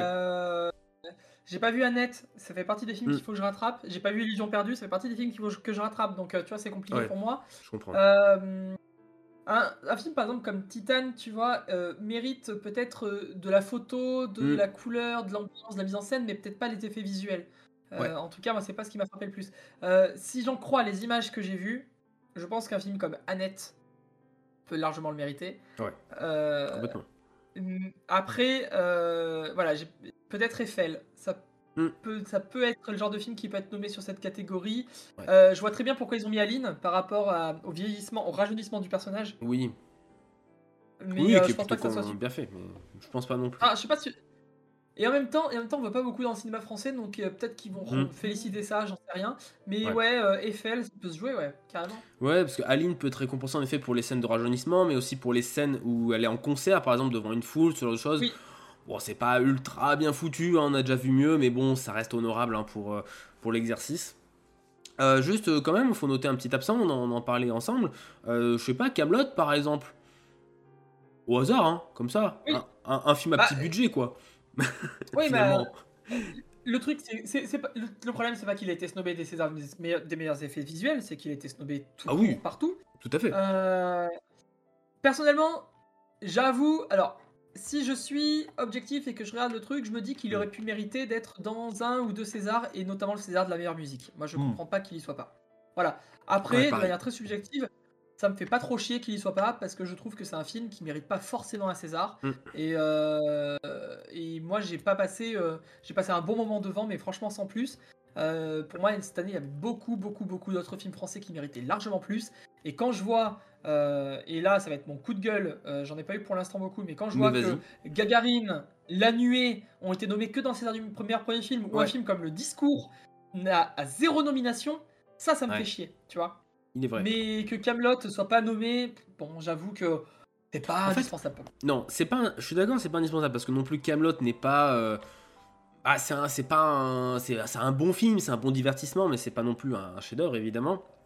Mais ça reste quand même le film qui a fait le plus d'entrées en France en 2021. Donc si le, fameux prix du public était encore là, il aurait eu le prix du public. Le prix du public n'existe plus, hein, pour rappel, depuis la pandémie et depuis le fait que euh, chaque année ce serait soit Les Tuches, soit un Danny Boone, soit Qu'est-ce qu'on a fait au bon Dieu. Donc bon, à un moment donné, il faut peut-être changer un peu la donne. Euh, et Ah, il, y a donc- une année, il y a une année où ils ont changé ça. Alors, y a- euh, oui, il y avait un vote vote. parmi les C'est 5 ça. premiers. Ouais, exactement. Ils avaient changé l'année suivante de Danny Boone, parce que Danny Boone a eu son César, voilà. Misérable. Et après, ils avaient changé. Et je crois que c'était ouais, Les Misérables qui avaient eu le prix du public aussi. Ouais. euh, absolument en, 2000, euh, en 2019. Donc, euh, ouais, donc voilà. Et du coup, ouais, en, en meilleur premier film, on en parlait. Et donc, Gagarine, il y a Les Magnétiques de Vincent Maël Cardona. Il y a La Nuée aussi qui est nommé. La Panthère des Neiges, le documentaire apparemment très très bien réalisé de Vincent Munier. Ou on a encore Slalom aussi, qui était un film sur le harcèlement sur les pistes de ski, enfin, dans- par un moniteur de Mhm. ski. Voilà, qui était Bah, aussi comme un, souvent chaque, an- comme Oui. souvent chaque année au César, euh, c'est la catégorie la plus cohérente Ouais. et la plus fournie qu'il soit le meilleur premier film. Ouais. Euh, parce, que, euh, parce que là, on, a, on se retrouve avec 5 films, alors qui sont qui n'ont rien à voir. hein. Non. Mais vraiment, vraiment rien à voir, vous avez de tout. hein. Ouais. Mais, euh, mais franchement, euh, bah, c'est 5 claques, Ouais. quasiment. Et comme chaque année, C'est une année pour euh, décider qui va gagner, quoi. Voilà. Moi, c'est, euh, je sais pas, peut-être que je préfère les meilleurs premiers films que les meilleurs films, j'en sais rien. Ouais. Mais euh, un film comme La Nuée aurait pu largement mériter d'avoir plus je le de prix. Un film comme Slalom fait partie des, euh, des petits coups de cœur aussi euh, à avoir euh, pour un premier film. Mm. Et Les Magnétiques méritent encore peut-être plus de, de, de performance euh, en termes de mise en scène, de décor Ouais. ou même de jeu d'acteur. Enfin voilà, ces films-là, ils sont nommés peut-être une, allez, peut-être deux Ouais, fois au. César. Et ils méritent peut-être tellement plus. La Panthère de la Neige, par exemple, qui est nommée aussi dans le meilleur film documentaire. Voilà. Oui, ah bah, en fait, généralement, quand il y a deux, deux trucs comme ça, c'est qu'il va en avoir un des deux. Ouais. Donc, à mon avis, ça sent le meilleur film documentaire, mais ça sent pas Sans le doute. meilleur premier film. Tu vois. Possible, potentiellement. Euh, rapidement, on passe sur d'autres catégories euh, très vite. On parlait notamment de la musique originale. En effet, il n'y a pas Camelot, mais il y a quand même d'au- d'autres poids lourds. Par exemple, on a donc Bac Nord, il y a Boîte Noire, il y a Los Olympiades et il y a La Panthère des Neiges. Mais les gars, il y a les Sparks, il y a Annette. Moi, je vous le dis, euh, il n'y a pas de compète. Voilà, moi je vous le dis, il n'y a pas de compète. Euh, le- les, les Sparks face à, à la musique des autres, euh, c'est ça, voilà, c'est. euh, c'est- Allez, c'est- je vais essayer de mettre une petite compète pour que tu aies un petit duel quand même. Ouais. Moi, je vais prendre les Olympiades, parce que j'ai bien aimé la musique de, de Ron. Mhm. Mais euh, ouais, t'as peut-être raison. T'as peut-être raison. Mais il faudrait que tu vois le film. Une fois que tu auras vu le film, euh, tu verras que. Oui, oui, bah oui. bon, on verra bien. Euh, on a aussi euh, pas mal de choses dans les espoirs aussi. Les espoirs aussi, toujours très sympa. euh, Puisqu'on a Sandor Funken pour Suprême, on a Sami Outalbali pour Une histoire d'amour et de désir, Timothée Robard pour Les Magnétiques, Makita Samba pour Les Olympiades ou encore Benjamin Voisin pour Illusion perdue. Bon, à un moment donné, il faudrait peut-être que Benjamin Voisin l'ait. Hein. Je sais pas, c'est un peu la, la troisième fois qu'il est nommé, je crois. Bon, Jamais 203, Meilleur comment on dit espoir, ouais, je crois. Hein, Ouais, hein quand me même. semble. Parce qu'il y a eu été 85, il y a eu Euh. un film encore avant, je crois. Euh, faut lui donner là, hein. à un moment donné. euh, Et puis il a, il, a, il a fait quelques cours aussi qui Ouais. n'étaient pas inintéressants. Euh, oui, parce que Makita Samba, il n'a pas un rôle assez fort, je Mm. trouve, dans les Olympiades pour euh, Ouais. l'avoir. Euh, ouais, ça sent bon pour Benjamin Oui. Voisin. Timothée Robard, on l'aime bien, c'est- les magnétiques, mais bon. Voilà. Oui, c'est vrai. Après, j'ai pas vu Suprême avec Sandor Fintech, il paraît qu'il est très bon dedans, donc je sais pas. D'accord. Bon, bah, à voir, on verra bien. Meilleur espoir féminin, de l'autre côté. Euh, on, a, du beau monde aussi. On a Noé Habitat pour euh, Slalom, bien sûr. On a Salomé euh, je crois qu'on dit comme ça, pour Illusion perdue. Il y a Agathe Roussel, bien sûr, pour Titane. Il y a Anna Maria Bartolomé pour l'événement. On a Lucie Zang pour les Olympiades. Là, il y a une très grosse compétition. Il y a une très très grosse compétition. Euh, Agathe Roussel a eu du coup le prix Lumière il y a quelques semaines, il y a la semaine dernière. Ouais. On verra si c'est Anna Maria qui l'aura euh, pour, euh, pour les Césars. Moi je, moi, je mise plutôt pour An- Anna Maria entre nous. hein. Je pense que. Ouais, je pense que l'actrice de l'événement l'aura. Ouais, je pense. je pense aussi. Euh, je vais pas remettre en cause les autres interprétations. Agathe Roussel euh, joue bien, mais fait parfois du Hmm. non-jeu aussi dans Oui. Titane, donc euh, ça Ouais. peut lui desservir. Et Noé Habitat dans Slalom, elle, elle est forte, mais dans les scènes Hmm. où elle parle pas. Donc c'est un peu compliqué d'en rester là, tu vois. Et Anna Maria Bartolomé, je pense qu'elle ouais, elle est Elle est au-dessus, ouais. Euh, et enfin, pour les vrais acteurs, hein, ceux qui sont plus espoirs maintenant, on va dire. euh, en acteur, on a donc Damien Bonnard pour Les Intranquilles, Adam Driver pour Annette, on a Gilles Lelouch pour Bac Nord, Vincent McCain pour Messin de Nuit, Benoît Magimal pour 200 Vivants, Pio Marmaille pour La Fracture, Pierre Ninet pour Boîte Noire. Euh, à noter que Adam Driver est nommé pour Annette, mais pas Marion Cotillard. Elle n'a pas été nommée pour meilleure actrice. Il y avait visiblement pas de place puisque on rappelle que meilleure actrice, il y a donc Le- Leila Bekti, on a Valeria Bruni Tedeschi pour La Fracture, Laure Calamy pour Une femme du monde, Virginie Fira pour Benedetta, Vicky Krieps pour euh, Serre-moi fort, Valérie Lemercier pour Aline et Léa Seydoux pour France. Euh, voilà, voilà. On notera d'ailleurs, euh, ça me fait penser à propos de Léa Seydoux, que dans meilleur film étranger, on n'a pas The French Dispatch par exemple. Alors que c'est quand même un film euh, 100% euh, tourné à Angoulême, ce genre de choses, avec un casting français. Voilà. D'un autre côté, d'un autre côté, j'aime bien l'idée, c'est-à-dire que t'es pas obligé de sélectionner le film parce qu'il était tourné en France. Oui, oui, bien sûr, tout à fait. Euh, là, là, les films qui, ont, qui, qui étaient dans la, catégorie meilleur film étranger, ils Hmm. sont là parce qu'ils le méritent aussi. Oui, oui, euh, aussi. Là, pour le coup, c'est pas, c'est pas, pas con du tout. Après, euh, pour, pour ces, les, les Césars que tu viens de nommer, euh, ouais. ça va être, euh, ça va être un peu chaud. euh, Ouais. Je sais pas. J'hésite là. Euh, je suis très content que Vincent Macane il soit pour euh, de médecin Mm. de nuit parce qu'il joue un peu à contre-emploi de ce qu'il fait d'habitude et c'est pas mal du tout. Euh, non, je sais pas. Là, je sais Moi pas non plus, hein. l'avoir. Dans les deux catégories, Ouais. je pense que dans la catégorie de la César meilleure actrice, t'as quand même Virginie Oui. Efira dans Benedetta Oui. qui, qui place le truc. Tu vois Ouais. Et ce qui me fait dire que d'ailleurs, je suis très étonné que Benedetta soit pas ailleurs dans la sélection. Ouais, complètement. C'est la seule nomination, je crois, hein, il me semble. hein. Parce que pour un Paul Verhoeven, je me suis dit, il va être Euh. peut-être au meilleur film. Alors, pas du tout. Non. Pas du tout. Il est même pas en scénario, je crois. Non, Ah il est même pas en scénario. Ouais, ouais, ouais. Et voilà. Et puis côté acteur, euh, côté acteur, euh, je pense que Benoît Magimel euh, va l'avoir parce que Ouais, le film doute. fait que tu. euh, Mm. C'est une interprétation quoi. Ouais. Une forte interprétation. On verra bien. En tout cas, c'est sûr que si c'est Adam Driver qui l'a, euh, le, seul, le seul acteur non, non français qui l'a, c'est sûr que ce serait, ce serait un sacré hold-up. Mais euh, on verra bien. En tout cas, euh, voilà, ça, ça s'annonce des Césars bien compétitifs parce qu'il y a vraiment plusieurs catégories où vraiment euh, c'est très très dur de choisir. Et, et honnêtement, y a- il y a- dans certaines catégories, il y en a un qui gagnera et ce sera pas forcément. Oh oui, il a gagné, bon, bah, euh, comme les trois autres auraient pu gagner, voilà, c'est. Donc, euh, bon, euh, ça va être un peu, un, peu compliqué. On verra bien, en tout cas. Euh, c'est donc la fin de ces actus de cette semaine, mais pas totalement, puisque je vous propose euh, d'aller vers un sujet un peu compliqué, un peu retors, voilà, qui, euh, qui occupe les esprits de pas mal de gens, surtout sur les réseaux sociaux. On va pas se le cacher, hein, ça fait quand même sacrément débat. On va parler du sujet en bobiné. C'est à quel sujet C'est assez délicat, je ne sais comment vous expliquer. Oh, prends ton temps, réfléchis. J'ai rien compris. Fais un effort, t'es complètement embobiné. Je comprends. Mon avocate s'appelle Brad et elle est mon fils. Et Eh oui, j'espère que vous avez tout compris à ce jingle, bien sûr. Euh, on va parler de la chronologie des médias. Voilà, cette espèce de débat qui revient tous les ans sur la table, mais cette fois-ci c'est un peu différent. La chronologie des médias que vous voyez actuellement à l'écran, c'est l'ancienne, puisqu'une nouvelle chronologie des médias a été votée, enfin a été en tout cas signée et euh, plus ou moins adoptée par euh, tous les noms que vous voyez actuellement sur l'écran. Alors, pour résumer ce que c'est, le plus simplement possible. Qu'est-ce que c'est la chronologie des médias? La chronologie des médias, c'est, on va dire, euh, un système qui permet à un film sorti en salle d'avoir un certain laps de temps avant qu'il passe certaines étapes. En gros, le jour 0, c'est la sortie en salle. Par exemple, Nightmare Alley, là, est sorti au mois de janvier. Dans 4 mois, il aura le droit de sortir en Blu-ray, en DVD, et en, aussi en, en location à la demande. C'est possible. Au bout de 8 mois, il sera sur Canal+. Au bout de 22 mois, il pourrait être diffusé à la télé gratuite, TF1, France 2, M6, selon qui a eu les droits et qui a payé le plus d'argent pour, pour coproduire le film aussi parfois. Et enfin, au bout de 36 mois, au bout de 3 longues années, eh bien ce film sort sur les plateformes de SVOD type Netflix, Disney+, ou Prime Video. Ce sont quelques exemples, bien sûr. On peut citer Salto euh, et, et Shadows ou euh, je sais pas, ou d'autres trucs euh, plus indés. Euh, cette chronologie des médias n'existe plus, puisque euh, trop obsolète, puisque 3 ans pour les sorties SVOD, c'est trop long, euh, on n'en peut plus, euh, on veut voir les films maintenant tout de suite sur nos téléphones, euh, voilà, euh, il faut que ça sorte immédiatement. Alors voici la nouvelle chronologie des médias. Eh bien, en fait, ça change pas grand-chose. Ce qui le grand gagnant de cette nouvelle chronologie des médias, c'est surtout Canal+.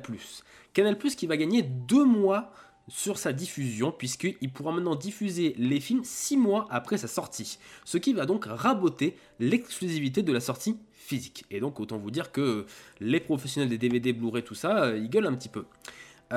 6 mois pour Canal+. Ensuite, c'est Netflix, au bout de 15 mois, parce que Netflix participe avec son chiffre d'affaires au financement du cinéma français.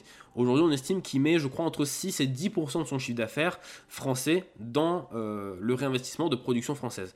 Notamment par euh, le fait qu'il restaure des films pour, avec, euh, avec la cinémathèque française, le fait qu'il produit aussi des séries, bah, par exemple, je sais pas, Lupin, il y a eu des, quelques films aussi par-ci par-là. Planqueur, je crois aussi, c'était une série française de mémoire. Voilà, bon.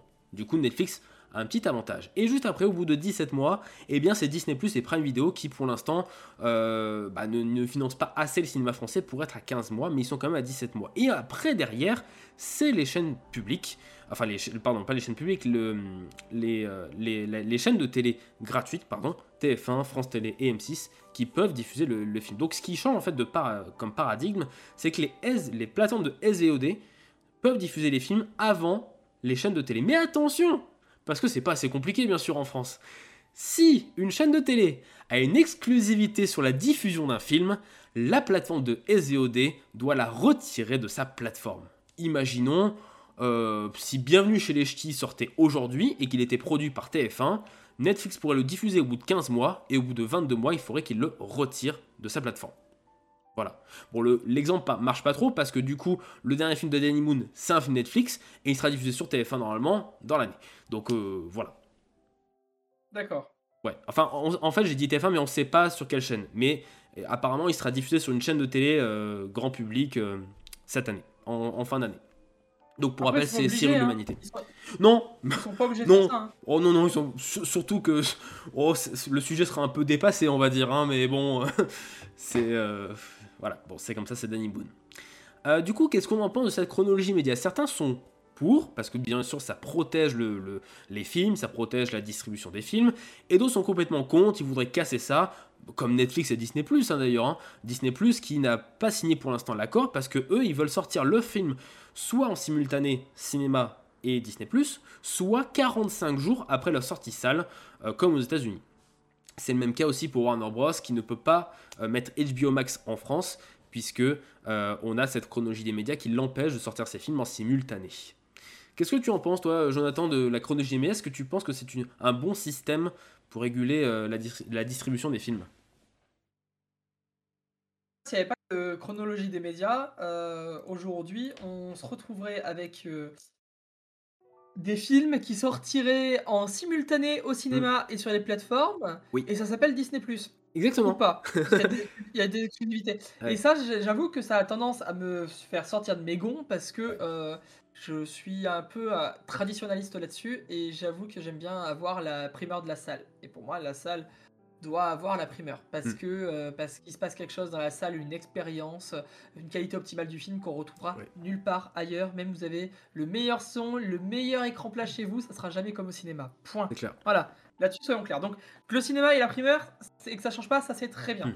Après. En France, la chronologie des médias change sans changer finalement, parce que, euh, comme tu l'as dit, c'est euh, ça, ça un petit peu, mais c'est pas non plus foufou. Ce qui m'interpelle là-dedans, c'est quand même. On a une chaîne qui s'appelle Canal, mm. qui est très loin de ses grandes heures. Oui. Qui est, très loin de son nombre d'abonnés de croisière, qui est en souffrance, et qui, malgré tout, avec son lobbying, arrive à maintenir les plateformes à distance. Et tout ça, c'est grâce à un gars, à deux gars. C'est grâce à Sada, déjà. Oui, déjà. Tout à fait, qui est le, euh, président de, de Canal donc qui, qui, défend euh, sa chaîne bec et ongle, et on peut le comprendre. Bien sûr. Mais c'est surtout derrière un autre gars qui est là, oh. qui, a un peu, qui, a, un peu de thunes. Oh, trois fois rien. Euh, et. C'est les spaghettis. Je, sais pas. c'est les spaghettis. Oui, voilà. Oui, voilà. Mais je sais et, je, et je sais pas finalement quels sont les, les, les contrats sous table en fait, tu vois. Alors après, le truc, c'est que Canal Plus a été raboté à 6 mois, donc a gagné 2 mois de, diffusion, parce qu'ils ont fait une promesse de, de, financement du cinéma français à hauteur de 200 millions d'euros par an. Voilà. Ouais. Donc euh, c'est... Ils vont les trouver où? Ils vont encore augmenter le prix de l'abonnement Parce que c'est déjà énorme. Hein. ah oui, oui, oui, oui. Je, sais que moi, mes parents, ils payent entre 40 et 45 euros juste pour avoir euh, Canal Plus et les quelques chaînes autour. Hein, euh. Ouais, ouais. Non, mais quand, quand déjà ils auront compris euh, qu'il faudrait garder des émissions phares et donc des animateurs phares et arrêter de les virer à tour de bras, Ouais. peut-être qu'il y a des gens qui se rabonneront. Moi, euh, j'ai été toujours un fervent défenseur de Canal+, Mm. depuis des années et des années, et puis tour à tour, on enlève le sport, le Ouais. foot, le cinéma, Ouais. euh, il on reste enlève quoi, après les émissions cultes, mais il reste pas, il reste reste pas plus grand-chose, grand-chose, on hein, va ouais. dire. Non. Euh, donc voilà, que Canal Plus soit 6 mois, franchement, mais ça, je m'en fous d'un point. Alors que à la base j'adore cette chaîne, mais je m'en Mm. fous d'un point aujourd'hui parce que euh, qu'il soit à 6 mois, 8 mois ou 12 mois, ça va pas m'amener à me réabonner si tu veux. Non, bah non, non. Là où ça devient plus intéressant, c'est Netflix qui a Ouais. 15 mois Ouais. et qui surtout n'est pas à la même échelle que les autres. Non. Non, non, non. Non, non, Et parce ça, que c'est intéressant. on on sait que Netflix, euh, je, je crois que c'était autour de 20 ou entre, je crois entre 20 et 40 millions d'euros investis chaque année à peu près en France euh, pour le cinéma français, pour euh, produire des films, des séries ou pour la restauration, comme je le disais.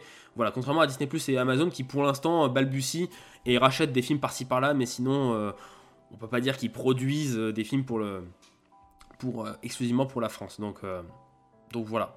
Mais, mais ouais, après, c'est sûr que face au poids de Canal qui met 200 millions sur la table chaque année, c'est sûr que Netflix fait un peu petit joueur, hein, on va pas se le cacher. Donc euh, on verra peut-être que les années avançant, Netflix financera peut-être un peu plus le cinéma français. Mais pour l'instant, voilà, il reste euh, un petit financeur, donc il reste toujours derrière Canal Ça reste que quand même, les chaînes de télé financent beaucoup plus le cinéma français que euh, les plateformes de SVOD, et elles se retrouvent derrière maintenant. Parce que Bah, parce que aussi le public Oui. a changé. Parce que le public maintenant il veut du Netflix, il veut, euh, il veut regarder ses, ses films quand il veut euh, sur, sur une plateforme. Il veut plus attendre 21h15 maintenant pour regarder un film après le JT quoi. Je suppose. Et que Ouais. du coup euh, ils ont pris ça en compte. Non, mais de toute façon, ce qu'il faut bien se dire, euh, c'est que quand ils auront compris qu'il y a un vrai problème avec la pub, Ouais. parce que Ouais, le problème il est là, je suis Mm. désolé, c'est quand tu... Enfin moi personnellement, je peux regarder la télé et je peux regarder toutes les chaînes du monde. Euh, les émissions qui sont proposées ou les films qui sont proposés, je sais pas s'ils étaient moins bien ou mieux qu'avant finalement. Mm. Par contre, moi ce que je peux plus voir, c'est des pauses de, de, de, de 10 minutes de pub Ah oui. toutes les trois fois par film. Ouais, ouais. C'est injouable. Ça, c'est injouable, je suis désolé. Euh, ou alors, euh, des films qui commencent à 21h20, Mm. alors qu'avant, on était sur une tranche de 20h55. Ouais. Alors, les habitudes auront un peu changé, euh, mais les, gens se, se lèvent toujours aussitôt, si tu veux, donc Bah oui. euh, vont pas se coucher forcément plus tard. Il y a Ah, quelqu'un pas. qui, justement, je, je- je repérais, alors euh, Twitter évidemment est, est une masse de, de, ba- de beaucoup d'informations, mais justement sur Twitter, quelqu'un qui disait que lui, dans sa jeunesse, dans les années 80, euh, 70-80, les films commençaient à 20h30. Et donc ils se terminaient à 22h ou 22h30 selon la durée du film, et que donc on pouvait limite regarder soit un autre film, soit bah, coucher les enfants un peu tôt. Là, c'est vrai que les films commencent, comme on vient de le dire, à 21h15, donc il va finir à 23h voire minuit, euh, avec les pubs évidemment. Euh, donc évidemment que c'est pas jouable pour les familles, ce genre de choses. Donc on peut comprendre aussi que ce, genre de plateforme prenne plus de poids. Mais c'est un, autre problème évidemment inhérent à la télévision. Donc Ouais, et puis euh, sur- surtout que il faut pas oublier que euh, on en parlait il y a pas très longtemps, les films ont tendance à durer un peu plus longtemps qu'avant, dans Ouais. manière générale. surtout les Euh, blockbusters. la ouais. plupart des comédies françaises. Ouais, voilà, mais même les comédies françaises, avant, elles duraient plutôt une heure et demie. Aujourd'hui, sur, Hmm. sur un film, tu montes facile à 1h50, 2h, quoi, Oui. tu vois. Ah oui, le dernier Danny Moon, il, il dure deux heures. Bon, ressenti c'est trois ans, mais il dure deux heures. voilà. Mais ouais, ouais. Donc c'est sûr, ça fait un petit peu peur. Donc voilà, la nouvelle chronologie des médias, elle est là. Donc ne, ne vous étonnez pas si vous voyez plein de films arriver euh, sur Netflix ou sur Disney Plus prochainement. C'est normal, c'est que évidemment ils auront chopé les droits pour avoir certains films sortis il y a, il y a un an et demi. Donc potentiellement, je pense qu'il y a peut-être Avengers Endgame qui va popper là en début d'année. Donc euh, ça va être, euh, ça va être, euh, ça va relancer, euh, voilà, ce genre de choses par exemple. Ou euh, voilà, Netflix va avoir peut-être un, un énorme blockbuster pour, euh, pour lui. Donc, euh, euh, donc voilà, ça va être, euh, ça va être sympa, euh, sympathique. Voilà. Euh, tout, tout, tout, euh, tout ça dit que, on le rappelle, l'expérience de salle reste l'expérience ultime puisque c'est une expérience aussi qui est collective. Et ça, ça ne remplacera aucun système de SVOD, même une séance chez soi, c'est absolument différent d'une séance au cinéma euh, avec un groupe d'amis ou même avec des inconnus. Moi, je suis allé voir par exemple Spider-Man No Way Home euh, seul, dans une salle remplie. Bah, j'étais dans l'ambiance. J'ai pas aimé le film après coup, mais j'étais complètement dans l'ambiance et euh, c'est clair que il n'y a, aucun autre endroit qui pourra être vecteur de- du- d'une telle frénésie autour d'un film. Donc, euh, Ah, mais c'est clair. Voilà. Donc, voilà. De toute façon, euh, je pense que au cumulé, je vois plus de films en salle, mon- personnellement, que sur les plateformes et télé confondues. Donc, euh, pff, Mm. moi, ça changera pas grand-chose Mm. en termes de chronologie des médias. hein. C'est clair. Donc. Voilà. Après, par contre, par contre, ce que ça soulève quand même et ce qui est hyper intéressant, Mhm. c'est que ça peut reposer la question du prix que tu Oui. mets à tes abonnements Ouais. et euh, au ticket d'entrée. Oui. Et là, ça peut changer et j'attends de voir ce que ça va faire. Ouais, on rappelle que Netflix, hein, ils, ont augmenté, ils ont augmenté leur prix hein, pendant les deux confinements. hein. Aujourd'hui, Netflix, l'abonnement maximum, donc pour avoir, je crois, 4 écrans euh, simultanés et euh, la 4K, en gros, faut payer 16 euros par mois quand même. C'est pas donné. Voilà, 16 euros par mois, c'est un abonnement d'une carte illimitée UGC ou, ou pâté, hein, pour info. hein. Juste comme ça. Ça. Voilà, donc euh, à vous de choisir. C'est ça, exactement. Euh, à vous de choisir entre regarder par exemple, je sais pas, euh, Plan Cœur et euh, aller voir le dernier Guillermo del Toro. À vous de choisir. voilà. Bref, c'était donc les actus de cette semaine. Merci beaucoup euh, à vous d'avoir réagi, euh, bien sûr. On va faire une petite pause musicale avant nos critiques, le temps qu'on se désaltère et qu'on se change un peu les esprits, euh, puisque on va parler d'un film avec Joaquin Phoenix. Et donc écoutez, on va se remettre une musique de son précédent succès, à savoir Joker. Je vous propose d'écouter euh, la musique rock'n'roll de Joker, donc, euh, qui est à l'origine euh, interprétée par Gary Glitter et, qui- est cette fois-ci, pardon, je vais arrêter de parler trop vite, je crois que je parle trop vite, donc je vais ralentir mon rythme de parole. Voilà, calme-toi Xavier, tout va bien. La cover est signée Hardy Z209 et c'est tout de suite sur Colibri. Restez avec nous, dans un instant, c'est les critiques.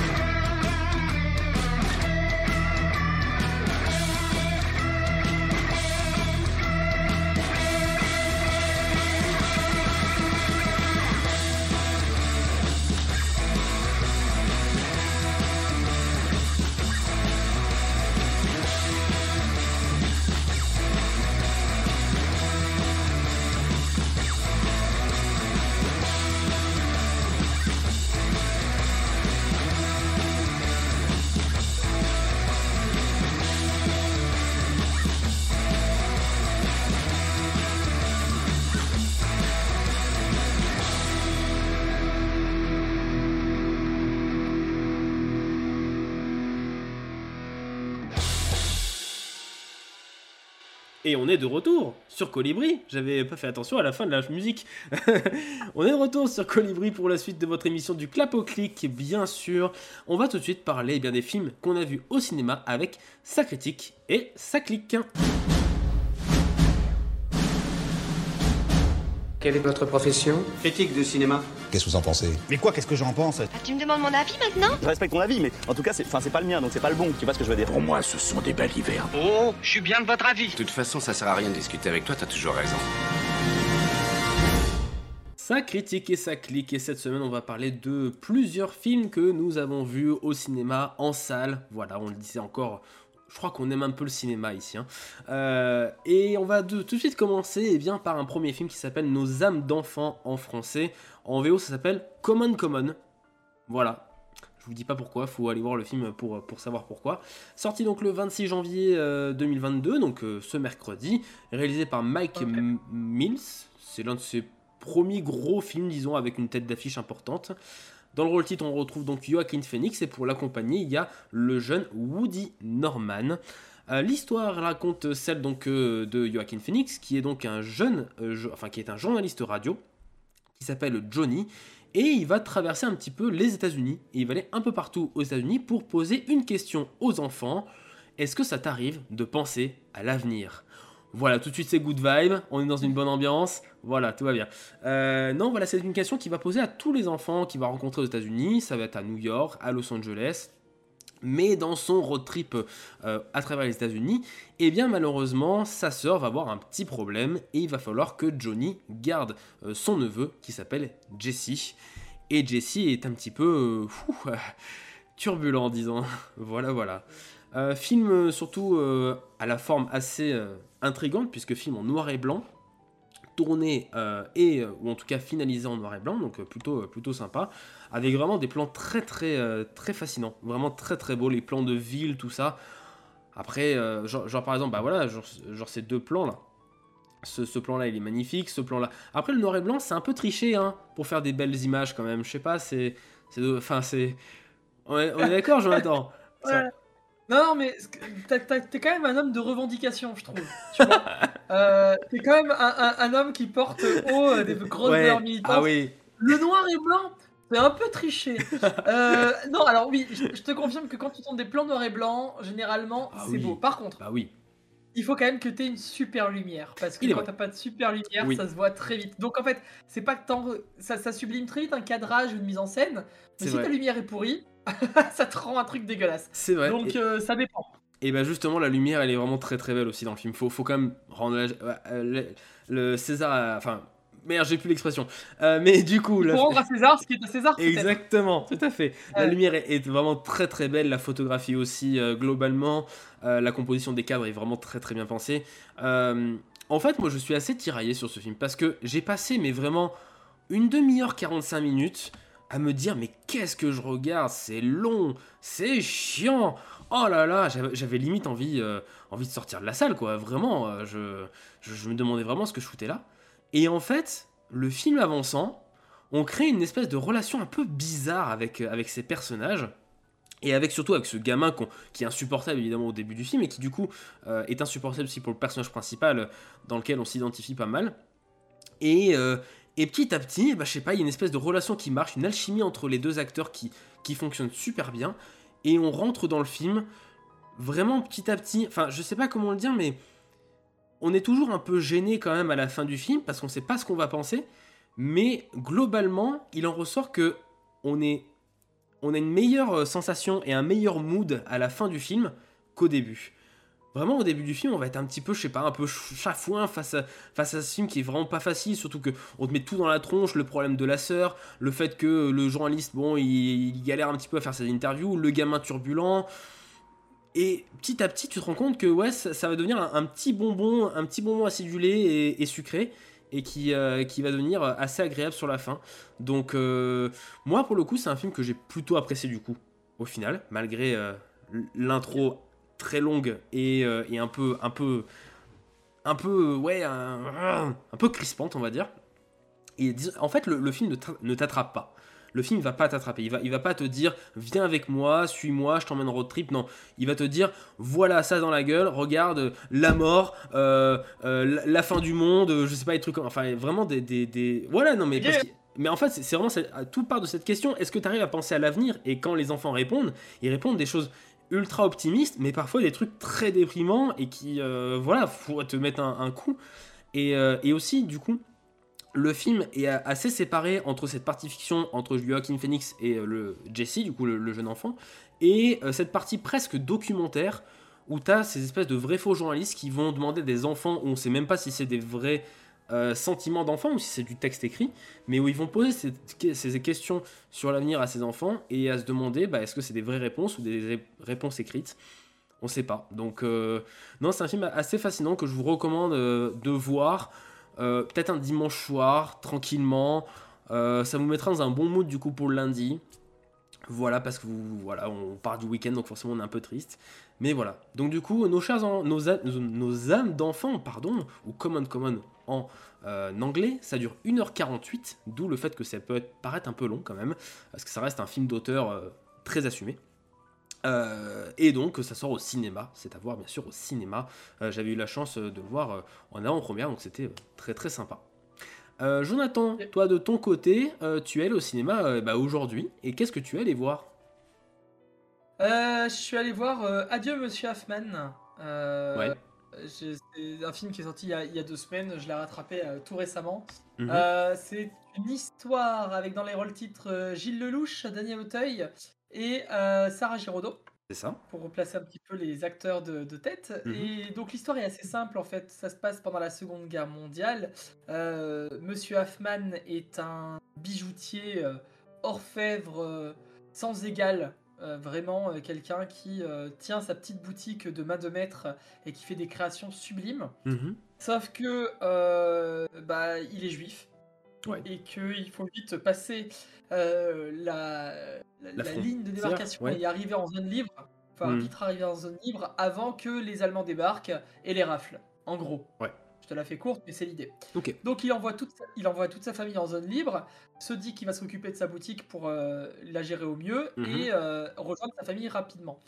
Ce qui se passe, c'est qu'en fait, euh, il va donner plus ou moins sa boutique à, au personnage de Gilles Lelouch, qui se Mhm. trouve être en fait son apprenti, Ouais. ou en tout cas son, son espèce de sous-fifre à, à la boutique. Euh, Gilles Lelouch euh, n'a rien et est pauvre avec sa femme, ils peuvent pas accepter au début, enfin ils ont Mhm. pas accepté. Et au final, ils vont quand même accepter l'offre, euh, Mhm. tout en négociant avec le gars de tout rendre au moment où ils reviendront après la fin de la guerre. Ok. Très bien. Et Donc, donc, le film oui. part là-dessus. Ok. Et sauf que le truc, ce qui se passe, c'est que euh, là je spoil rien parce que c'est Non, c'est dans la bande-annonce, hein. absolument. C'est ce qu'on est en train de voir. Le personnage de Monsieur Hoffman euh, doit revenir Ouais. parce qu'il n'a pas pu partir, coincé par les Allemands un peu partout, et il doit se cacher. Et du coup, il doit se cacher dans la cave de la boutique que Gilles Lelouch gère désormais. Mhm. Et donc Gilles Lelouch et Sarah Giraudot, enfin leur personnage, se retrouvent à euh, cacher ce Monsieur Hoffman Ouais. alors que euh, c'est sa propre boutique. Voilà. C'est ça. Et va s'en suivre un espèce de jeu de, de pouvoir et il va se passer pas mal de choses dans le film, ce qui fait que on se retrouve dans un espèce de trio, non pas amoureux, mais un, un film euh, historique qui va glisser petit à petit en thriller. Ok. Et l'idée de mélanger ces genres-là est hyper intéressant. Hmm. Euh, J'ai trouvé que le film avait un super développement scénaristique et un, un très bon enchaînement sur plein d'aspects. Euh, qu'il était pas mal foutu, pas mal filmé et assez, assez bien pensé, jusqu'au moment où on arrive au bout euh, d'une heure de rebondissement et d'enchaînement d'action, Ouais. et où tu te dis, bon ça y est, là, le film, pendant les 40 prochaines minutes, il va tourner en rond, et en Ouais. effet, il tourne en rond. Ah merde. On run beaucoup, beaucoup, beaucoup, beaucoup. Euh, il n'est pas mauvais pour autant, si tu veux. Mais il y a un moment où tu te dis, bon, allez, ça serait bien que ça arrive à la fin, là, quand même. Parce que il se passe plus grand chose et on voit tout venir. On voit Hmm. tout, tout venir. Voilà. On voit bien à quel point euh, euh, il y a un personnage qui va euh, glisser sur, sur une mauvaise pente, un autre qui va rester son égal, un Hmm. autre qui va prendre conscience des choses. Enfin voilà, on comprend bien un peu les enjeux et, et en fait, je me dis, ce film en 1h20, c'était la clé. Ouais. Et c'était largement suffisant, tu vois. Mais voilà, il faut quand même rentrer un peu dans les normes et je pense qu'ils avaient envie d'aller encore plus loin dans le développement scénaristique. Mais ouais, ça tourne un peu en rond et, euh, et les personnages, il y a un moment où euh, t'y crois plus en fait. Ouais. Mais Oui. pour autant, pour autant, j'ai quand même apprécié la, la, la plupart du film et vraiment aussi l'ambition qu'il a voulu se donner. Euh, je suis un fan absolu de Fred Cavaillé. J'adore ce qu'il fait, notamment Ok. en polar. Euh, il avait fait, il avait fait Pour elle, À bout portant et Me- Mea culpa. Ah avec déjà Gilles, Gilles Lelouch. Ouais, Euh. C'était vraiment la trilogie du polar euh, Mhm. de Fred Cavaillé. Et après, derrière, il, avait, il s'était essayé autre chose. Il avait notamment fait Radin avec, euh, tu sais, euh, Danny Oui. Boone. Oui, c'est ça, oui. Il Absolument. il, s'était dirigé plus ou moins vers la comédie et du coup il avait fait, il avait fait Radin et il avait notamment sorti le jeu aussi où tous les Oui, candidats avec, mettaient euh, avec leur télé- des téléphones. Ouais, trois couples d'amis qui mettaient leur téléphone euh, euh, sur la table et dès qu'il y en a un qui sonnait, ils regardaient euh, ce qu'il y avait dans le téléphone. Quoi. Hmm, D'accord. Voilà. Et donc euh, le jeu, pareil, j'avais trouvé que ça ronronnait un peu et qu'il y avait des, des, des, longueurs, ou en tout cas des problèmes dans ce film, beaucoup d'imperfections, mais l'idée était très bonne. Et là c'est Mm. pareil pour Monsieur Hoffman, et c'est ce que j'aime chez Cavaillé, c'est qu'il est honnête dans ses propositions, et que même si les films sont imparfaits, et bah au final on en sort avec des œuvres qui sont...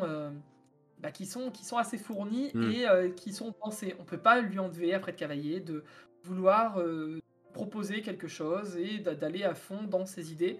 Euh, voilà, c'est en tout cas ce qu'il a essayé, De faire. qu'il a essayé de, de faire en tout cas dans Monsieur Hoffman et ça marche plutôt, plutôt pas mal. Apparemment, il serait inspiré d'un roman, notamment d'un roman de Michel Audiard D'accord. pour faire ce film. Et, euh, et après, il a eu une pièce, euh, une pièce de Jean-Philippe qui s'appelait Adieu Monsieur Hoffman. Voilà. Donc euh, c'est plus ou moins une adaptation. Très très bien. Bon bah voilà, adieu Voilà. monsieur Hoffman, oui. Tu as rajouté quelque chose? Ouais, juste pour Oui, oui. expliquer. Et du coup, comme en attendant Beaujangle, il n'a pas pu être nommé au César parce qu'il est sorti en 2022. Voilà. Et oui. Donc ne gueulez Absolument. pas s'il n'a pas eu de prix ou s'il en a Non. pas. Non, Voilà, non. Simplement. Faudra attendre 2023, mais on l'aura peut-être tous oublié. Comme tous les films de janvier en fait. euh, voilà, c'est rare que les films de janvier. Non, mais il y sera, il y sera, il- il y sera jamais. Après, voilà, ce qui est intéressant euh, dans, dans ce que dit euh, Fred Cavaillé, c'est qu'il explique qu'il veut pas forcément caricaturer ses personnages juste comme le bon, Hmm. méchant, enfin, tu vois, il, mais il essaye plus d'avoir une dérive. Et en fait, même le personnage qui, entre guillemets, dérive le plus dans le film, quand tu rentres dans sa psychologie et quand tu rentres dans toute son histoire, tu peux pas lui en vouloir. Donc euh, il y, a- il y a quelque chose quand même qui est assez intéressant parce que c'est pas juste tout blanc tout noir, c'est pas ma- manichéen à fond. Hmm. Et euh, ça c'est ce que j'ai aussi apprécié dans ce film. Très très bien. Donc voilà, du coup, pour Adieu Monsieur Hoffman, réalisé par euh, Fred Cavaillé, donc un, un drame historique ou euh, aussi qui passe au thriller, hein, comme on le disait, qui dure 1h56 et qui est toujours en salle, qui est toujours à l'affiche de vos cinémas. On va terminer avec un dernier film euh, qui est sorti également cette semaine, c'est Un Monde de Laura euh, Vandel, je suppose, puisqu'elle est belge. Euh, film qui met en scène notamment Karim Leclou dans le rôle d'un père. Euh, Il y a aussi donc Maya Vonderbeck, qui est l'une des enfants qu'on va suivre dans ce film, ou encore son frère, euh, qui est joué par Gunther Duré. Euh, ce film donc qui met en scène le personnage de Nora, qui est donc une jeune fille qui va rentrer à l'école primaire. On va la suivre durant toute son année scolaire, sauf que dès les premiers jours, on va se rendre compte que le frère de Nora, qui s'appelle Abel, eh bien, il est confronté à du harcèlement scolaire. Celui-ci se fait frapper, il se fait insulter, voilà, tout à longueur de journée. Et donc la jeune fille va être un petit peu au centre de ce conflit entre bah, tout dire à son père pour essayer de décanter la situation, ne rien dire parce que son frère lui demande de ne rien dire, ou encore eh bah, euh, voilà, de, tout révéler au risque d'empourrer la situation, parce qu'elle pense ça aussi à certains moments du film. Euh, c'est un tout premier film, donc faut quand même, euh, faut quand même le rappeler, il faut un petit peu, comment dire, j'allais dire un peu minimiser certains, certains défauts, même s'il n'y en a pas énormément, honnêtement. Je dirais peut-être que bon, ouais, on aurait peut-être pu un peu plus varier les cadrages parce qu'on est très très très proche évidemment des personnages. hein. Vous voyez ce, ce flou autour de Nora, il est là tout le film, euh, qui est très court, faut quand même le rappeler, une heure et quart. Euh, et en une heure et quart, on s'ennuie pas. Voilà, ça va d'un point A à un point B, ça te raconte, ça te, met, ça te fout les tripes, et basta, tu sors de la salle. C'est euh, voilà, bon courage. Ah ouais ouais, euh, non non c'est un film qui met vraiment vraiment les tripes parce que euh, ça traite donc du harcèlement scolaire et d'une manière hyper intelligente en fait. Moi je me suis vraiment retrouvé dans, ces situations et euh, ça m'a vraiment rappelé des vraies situations d'école et de classe que, que j'ai pu avoir sur l'humiliation que, ou le jeu qu'ont les enfants entre eux sur euh, cette espèce d'humiliation à dire oh là là euh, il pue ou alors oh là là mais tu vois où, tu prends à la rigolade en, tant qu'enfant mais tu te rends pas compte que en fait c'est du ça peut devenir du harcèlement quand on te le dit tous les jours ou ou ce genre de choses parce qu'évidemment c'est innocent un enfant voilà. Sauf que là c'est vrai que le, personnage donc du frère de, Nora donc Abel il est confronté à des plus grands que lui qui le frappent qui le molestent voilà et qui du coup euh, qui euh, avec une situation qui va s'empirer euh, de pire en pire avec cette scène dans les toilettes qui est dans la bande annonce d'ailleurs je le découvre qui est absolument horrible. Voilà je Je, je- voilà, je, je sais pas si ça existe pour de vrai ce genre de situation, mais j'espère pas, en tout cas que c'est rapidement prévenu, parce que dans le film c'est pas trop prévenu, on va, enfin, on va dire les, les adultes ne s'en rendent pas trop hein. compte. Pardon? Non, ça, ça existe encore. hein. Ah oui, non, mais je- j'en doute pas. hein. Et, euh, et voilà, et c'est un film qui est très très fort. Les, les- les jeunes acteurs jouent super bien. Les, les deux acteurs jouent vraiment très très bien. Le, le frère est peut-être un peu en retrait parce qu'évidemment c'est son personnage, mais le, le personnage de Nora, de la, de la jeune fille, il est vraiment incroyable. Et euh, on est vraiment dans l'intimité de ses enfants. C'est tout tourné à hauteur d'enfant. Même quand les adultes sont filmés, ils sont obligés de se baisser pour être à hauteur de l'enfant et pour se mettre à, essayer de le comprendre et comprendre ce qu'il voit et ce qui est sa vision. Voilà, moi c'est un film qui m'a beaucoup touché, euh, qui, me parle aussi malheureusement euh, personnellement, mais qui, qui voilà, je suis sûr parlera aussi à, à d'autres personnes, peut-être qui n'ont pas été forcément confrontées au harcèlement scolaire. Donc ouais, c'est vraiment à voir. Un monde, c'est vraiment, vraiment assez brillant, surtout pour un premier film. Je trouve qu'il y a vraiment des, des qualités euh, assez dingues. Donc euh, voilà, voilà. Bon, et ben, à noter alors. À noter. J'étais passé à côté. euh, Ouais, absolument. Alors, il n'est pas diffusé dans les grands multiplex, malheureusement, mais il est surtout dans les, films, les cinémas d'arrêt d'essai ou semi-arrêt essai, disons. Donc voilà, n'hésitez pas à aller voir Un Monde, réalisé par Laura Vandel, un drame qui dure une heure et quart seulement. Donc, une heure et quart, c'est quoi? C'est deux épisodes sur Netflix. Donc, allez-y, voilà. J'aime bien le, j'aime bien le comment on calcule maintenant. Ouais, on calcule carrément. en Netflix. bah ouais, Voilà. c'est ça. Ce Avant, film, il fait 4 Netflix. Exactement. Alors qu'avant c'était en kebab, maintenant c'est en Netflix. Monsieur Baba qui nous rappelle évidemment le numéro contre le harcèlement scolaire, c'est le 3020, numéro gratuit. Bien sûr, si vous avez des problèmes à l'école, n'hésitez pas à l'utiliser et à parler, c'est très très important. C'est ce que démontre aussi le film, même si la conclusion... Enfin ouais, je vous en dis pas... Je vous en dirai. Allez voir, c'est un Ah ouais, film non, qui- rien. non, je dis rien. C'est vraiment un, un film qui est vraiment surprenant dans son traitement du harcèlement scolaire. Donc allez-y, c'est vraiment euh, très bien réalisé. Bon, sur ce thème un petit peu, un petit peu difficile, hein, euh, entre euh, oh, est-ce que ça t'arrive de penser à l'avenir, euh, un juif qui se fait enfermer dans sa propre cave et euh, des enfants harcelés à l'école. Eh ben écoutez, on va faire un petit jeu de fin. Si tu vois les choses comme ça en même temps. euh, Ah non, mais voilà, c'est vrai que c'est, on n'a pas les films les plus, ré- les plus réjouissants, disons, de, de la semaine, quoi. Et tu veux préfères que je te parle de 8 rues de l'humanité? Non Non, non, c'est pour ça on va Ah, passer au jeu là. On va passer au jeu. ça sera beaucoup mieux. Alors. Passons au jeu, donc euh, le voici. Et cette semaine, il y a un jingle. J'ai eu le temps d'en faire un. C'est incroyable. Alors le voici, le Oh non. jingle. Ouais, c'est fou. Déconne. Attends, on va déjà se Tu veux jouer à un jeu avec moi? Arrête, Claude, rentre pas dans son jeu. Quel jeu? Une petite partie de volet? Comment pourrons-nous gagner? C'est facile, on peut jouer soit avec des soit avec des lentilles. Laisse-moi t'expliquer les règles. La première règle du Fight Club est il est interdit de parler du Fight Club. Non mais là on va faire 60 G de dés chacun, ça contient un résultat entre 16 et 116. Alors, rien du tout. Wouh Petite Corée de Jonathan, j'adore. très très bien. J'ai inventé une Corée, ça y est. Exactement, parfait. hop, hop, voilà, c'est le, c'est le moulinet. le- très bien. Ouais, mais je sais pas, ça va faire. Hop là Allez, c'est parti. Et en même temps, ça fait un peu de sport, donc ça va très bien. Parfait, excellent. Cette semaine, euh, vous le savez sûrement sur Twitch et sur Internet de manière générale, nous ne pouvons pas diffuser de musique. Voilà. Alors on va jouer avec cette règle, parce qu'on peut en fait le faire. Mais on peut le faire euh, sur 3 secondes. Donc on va jouer à ça. On va faire 3 secondes de musique en blind test. Ah là là là là. Ah là là là là. On peut, on- c'est vrai qu'on peut sur 3 secondes On peut sur 3 secondes. 3 secondes c'est le max. Ah, C'est le max. Non, parce qu'attends, il faut quand même. Il faut expliquer un truc, c'est que Oui. on a fait un music quiz sur la Oui. chaîne lundi. Ouais. Et du coup, j'ai fait un blind test, mais sachant qu'on allait se faire striker, j'ai euh, remixé tous les sons. Mhm. Donc on n'a pas de strike de Twitch. Par Non. contre, en mettant la vidéo sur YouTube, YouTube, y a- euh, YouTube a attends, réussi à me détecter un remix accéléré phasé que j'avais fait. Ouais. J'ai mis de la reverb, j'ai accéléré le truc, j'ai changé le tempo, la vitesse. YouTube l'a détecté, j'ai fait un Ouais. sans déconner les gars. Ils sont trop forts. C'est ouf. C'est trop fort. C'est pour ça, 3 secondes, normalement, ça passe parce que le robot a pas le temps de, de repérer. Et si on parle par-dessus, bref, voilà, ça, 3 secondes, ça passe.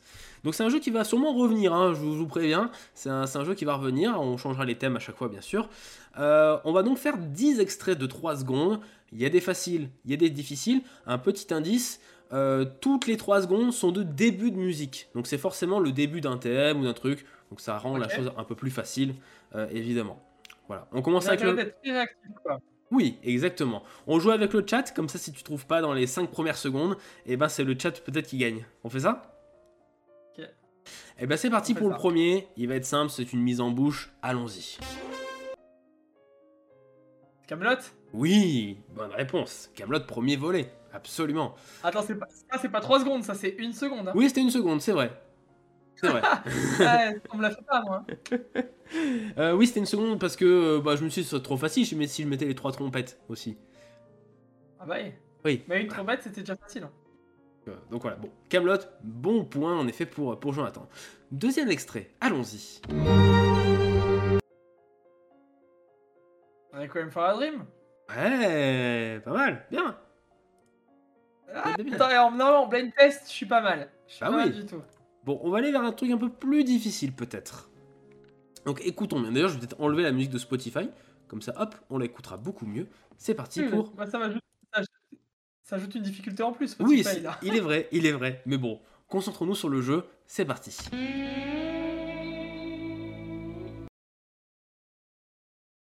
Alors, c'est un peu plus Attends. dur là. C'est- Là, c'est 3 secondes. Ah C'est ouais. vraiment 3 secondes là. Euh, Et c'est le tout début C'est un de western. musique. Ah, euh, pas vraiment. Enfin, il y a des Pas airs, mais non. On peut dire que c'est la sous-catégorie du film. hein. Je vous le fais réécouter. Mais en effet, on- Logan. non, pas Logan. Mais on a le peut-être le thème du film. On a le genre du film. euh, Donc si c'est pas western, ça doit être film noir peut-être? Non, Drame non, Drame Euh, C'est un film américain? Ouais. Ah oui, dans les euh, dans les grands espaces américains même. Dans les grands espaces, dans, dans, bah, dans les plaines américaines quoi. Oui, oui, oui.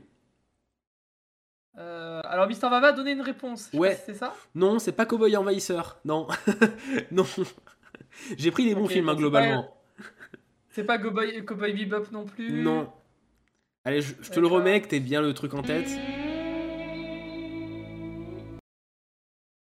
Non, moi, moi, j'ai juste l'impression que c'est un jingle d'une émission de télé style des racines et des ailes ou la tu Ouais, c'est vrai. C'est vrai que ça peut le faire à carrière. Bon, j'étais un petit peu. On est vraiment dans les Euh. grands espaces américains. La L'une des scènes de fin, c'est dans le Grand Canyon. Easy Rider? Non. On est sur un road trip américain.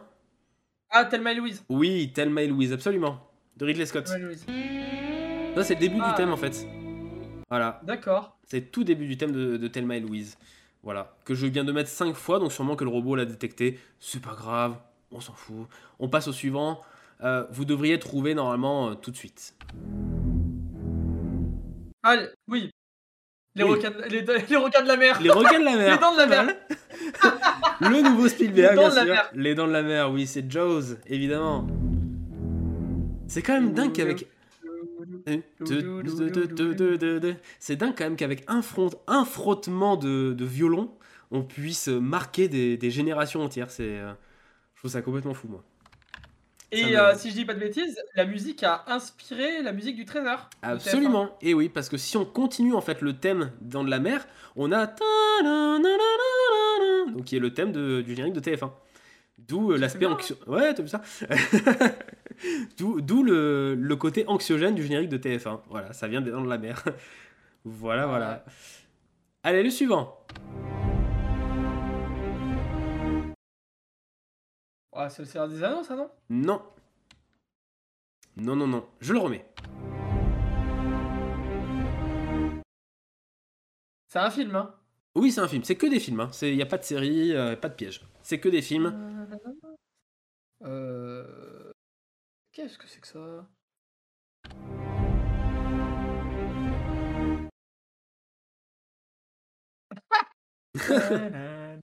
Ah, j'ai envie que ce soit Game of Thrones en fait. Non. J'ai envie de partir en Game of Thrones là. Non, c'est pas Game of Thrones. Mais on est sur, Euh, on est sur un film blo- blockbuster. Voilà. ah, euh, super héros Non. Ah, ça dit un Ah, je suis truc comme toi. Mister Baba.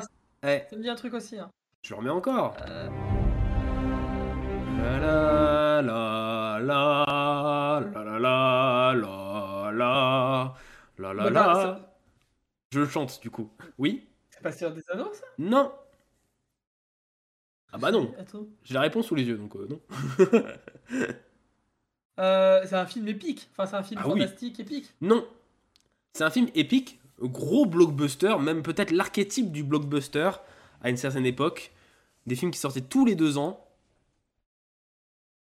Bon, qui sont arrêtés maintenant parce que c'est c'est éculé. C'est une saga Ouais, des années 80. non. Plus récent. Beaucoup. 90 Non, plus récent encore. 2000 2000. Oui, 2000-2010. T- t- T'avais les Harry Potter, mais c'est pas Harry Potter? Non, T'avais euh, Seigneur des Anneaux? non, T'avais Fast and Furious? non. c'est vraiment mais the archétype du blockbuster américain. Transformers? Oui. Ah, mais j'ai pas, vu les Transformers et j'écoute pas la musique, donc je peux pas savoir. Ouais, ça c'est vraiment le thème de Transformers. euh, voilà, quand ils Ah sauvent ouais, la planète, bah- ouais. euh, voilà. Alors, ce qui est fou, c'est que autant, tu vois, le thème là me donne presque envie d'écouter la musique et peut-être voir le film, Ouais. autant Mais- le film me donne pas envie de voir le film. hein. Non, moi non plus, mais tu, vraiment, il y a des musiques de Transformers qui sont trop bien. Genre dans Transformers 5, que je déteste, hein, c'est un horrible film, hein, ne regardez pas ça. Mais il y a une musique qui vraiment est mon mood de certains jours. Voilà, donc euh, trop bien. D'accord. Ouais. Un autre mood? On va faire autre chose. Vas-y, vas-y. Alors, ah pardon, je croyais que ça devait être que des bons films. Oh, le, le 1 et le 2, ça passe. Le 3, il est divertissant, et après, bon, euh, bon, voilà quoi. Ah, j'ai pas vu. J'ai pas vu, j'ai pas vu. C'est parti pour le suivant. Oh The Greatest Showman Oui Qui se souvient de ce film? Ah, ben moi Oui, toi. non, c'est Ouais. vrai que je me souviens qu'il y avait une, une énorme hype autour de ce film. Tout le monde était complètement fada euh, de ce film. Alors, en fait, le film, quand tu le vois en salle, tout Mm. ça, c'est une putain d'expérience. Euh, et je crois que c'est Clément qui racontait, un, un de nos potes, qui racontait que euh, dans sa séance, les gens ont applaudi à la fin. Quasi-. Carrément, tu vois. D'accord. Parce que ça avait été fou. Euh, moi, j'ai pas applaudi, je suis sorti le sourire aux lèvres de ce film, tu Mhm. vois, parce que j'ai trouvé ça ouf et les musiques, elles sont trop trop bien. Mais on parle quand même de l'histoire d'un gars ouais. qui était pas ouf ouf dans la vie, tu Non. vois. Non, pas tellement. Non. Bah, surtout, que- surtout la vraie histoire. Ça, on va dire que en gros, ça glorifie un connard quand même. oui. Oui, oui, globalement. Donc, j'ai oui. eu. Donc j'ai un peu de mal avec ce film parce que il me donne le sourire aux lèvres et je pourrais le revoir beaucoup de fois, je pense. Mais tout en sachant que c'est l'histoire d'un d'un putain de connard et Ouais. je sais pas, ça me. Ouais, absolument. On est bien d'accord. Mais bon. On change de registre encore. J'aime bien changer de registre. Allons-y. Te souviens-tu? C'est Claude François ça? Non. Ah, euh, c'est pas euh, euh, Guy? Oui. Oui. Bonne réponse. Te souviens-tu? Notre première fois. Voilà, et je l'ai dans la tête. hein. Ça, ça fait, ça fait trois semaines que je l'ai dans la tête. Je n'en peux plus. J'essaie de le refiler à quelqu'un. Ça marche pas parce qu'on on est très peu à avoir vu ce film, malheureusement. Mais euh, voilà, Oui, film de Alex vu. Ouais, Guy, qui est euh, en fait une espèce de, de faux documentaire sur une espèce de, de faux Claude François qui du coup est à la retraite et qui se rappelle, se remémore de ses vieux succès, tout ça. Et c'est assez fascinant à regarder. Faut avouer que. Ah ouais, j'avais j'avais beaucoup aimé moi. Ah ouais, ouais. Et du coup, Alex avait eu le César euh, du meilleur acteur pour Guy. Euh, voilà. Parce Ah, que. c'était mérité. Oui, c'était complètement mérité. Oui. Même s'il y avait quand même euh, Denis Ménochet euh, en face, C'est vrai, c'est vrai. pour jusqu'à la garde, ah, ça m'a fait un peu mal quand même. Mais Guy, oui, bon, ça méritait. Non, mais disons que c'était pas, c'était pas illogique qu'il Non. l'ait, c'est pas un scandale qui Oui. l'a attrapé, quoi. Voilà. Non. non, c'était euh, Guy, Guy, c'était très fort, c'était une vraie prestation d'acteur. Alors par Mm. contre, c'est Alex Lutz qui écrit pour Alex Lutz, qui Oui. filme Alex Lutz, C'est ça. euh, qui chante Alex Lutz. Enfin voilà, c'est euh, clairement. Mais c'était trop bien. Allez, un dernier extrait. On termine avec celui-ci. Let's go.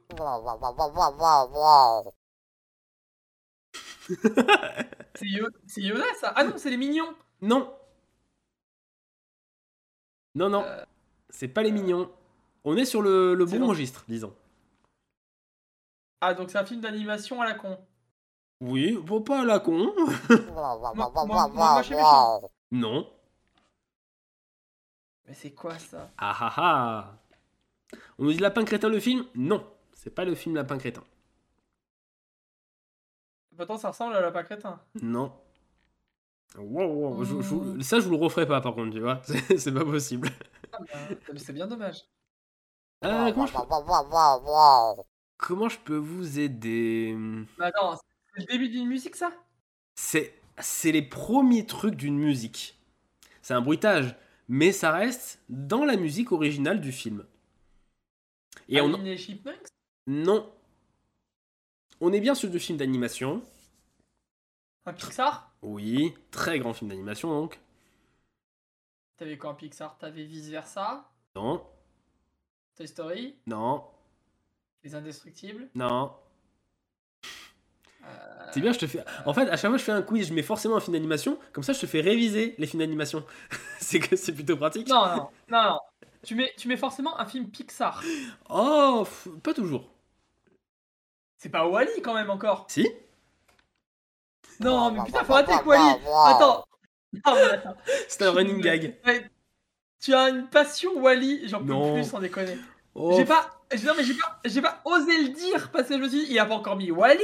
Il l'a mis dans le jeu la semaine dernière. Il l'a mis, je crois, t'en as parlé au lancement de la chaîne. C'est vrai. On a fait un ciné quiz entre nous, tu l'as mis. J'en peux plus de Wally. Je n'en peux plus. Voilà, ce robot, il prend par les yeux et il va finir par la fenêtre. Alors, pour ma défense, c'est pas Wally. C'est le petit robot qui nettoie par terre. Non mais c'est dans le film Wally. Oui. Oui, bah voilà, c'est, je m'en fous. Euh, ça peut être n'importe qui. Ça peut être la fleur qui est au fond de la, bon, oui, c'est Wally. Bon allez, on va oublier celui-là, on va faire un vrai dernier. Allez, on fait un vrai dernier, c'est parti. Allez. Euh, je connais ça par contre. Vava nous dit on va se renommer Wally TV. c'est clair. Je le remets.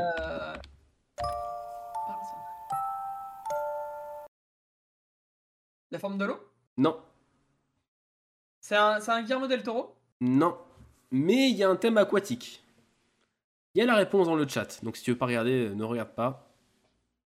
T'as regardé? Non, je rigole. Bah j'ai aucune idée là. Aucune idée? Remets Pardon, t'as dit quoi? Non, j'ai dit remets. Ah pardon. Euh, euh... Ah, ça me dit rien le début. Euh... C'était un film français? Non. Un film américain? Oui, on est encore sur un gros film. Hein. Gros blockbuster avec un thème aquatique? Ouais. Ouais. Une, saga? Oui. Pirates des Caraïbes? Ouais, bonne réponse. C'est le thème Alors, de Davy c'est- Jones? C'est la, Ah oui, d'accord, ok. la, la, comment dire, la mélodie, euh, tu sais, dans le, le cœur, dans le troisième, quand il ouvre le cœur, et bah ça donne ça. Il y a, y a- il y a beaucoup de, il y a beaucoup de musique aussi dans Pirates des Caraïbes Oui. finalement. Ah oui, oui, il y a des traits, il y a des thèmes incroyables hein, dans- de Hans Zimmer. Ouais, c'est exa- exactement comme dit Monsieur Ava, c'est la boîte à musique euh, de David Jones euh, dans Pierre des Caraïbes 3. Absolument jusqu'au bout du monde, qui est un film incroyable. Voilà, on ne fera plus jamais des blockbusters comme ça, malheureusement. Euh, Après, t'avais le 4. oui, mais elle s'appelle Sirena. Putain. Je me rappelle pas. Franchement, c'est une de mes pires séances de, de cinéma, je pense. Parce que la, la séance, je suis allé voir en 3D. Et le début du film, on avait la 3D que sur un seul œil. On n'avait pas sur le deuxième. Non Si, je te Oh, jure. horrible Donc fallait Ah, qu'on sorte, sorte de la salle, qu'on prévienne quelqu'un, qui rembobine le film. Et du coup, eh ben, on s'est retapé euh, deux fois les 20 premières minutes. quoi. Voilà. Et bon, bah, juste pour voir, en effet, euh, des, des sauts de trampoline de sirène, euh, voilà, ça valait peut-être pas trop le coup. Euh, Non, non, ça savait pas. non. Bon, chers amis, merci beaucoup en tout cas d'avoir joué. Euh, J'espère que ça vous aura plu ce petit jeu des 3 secondes. Ça reviendra, évidemment.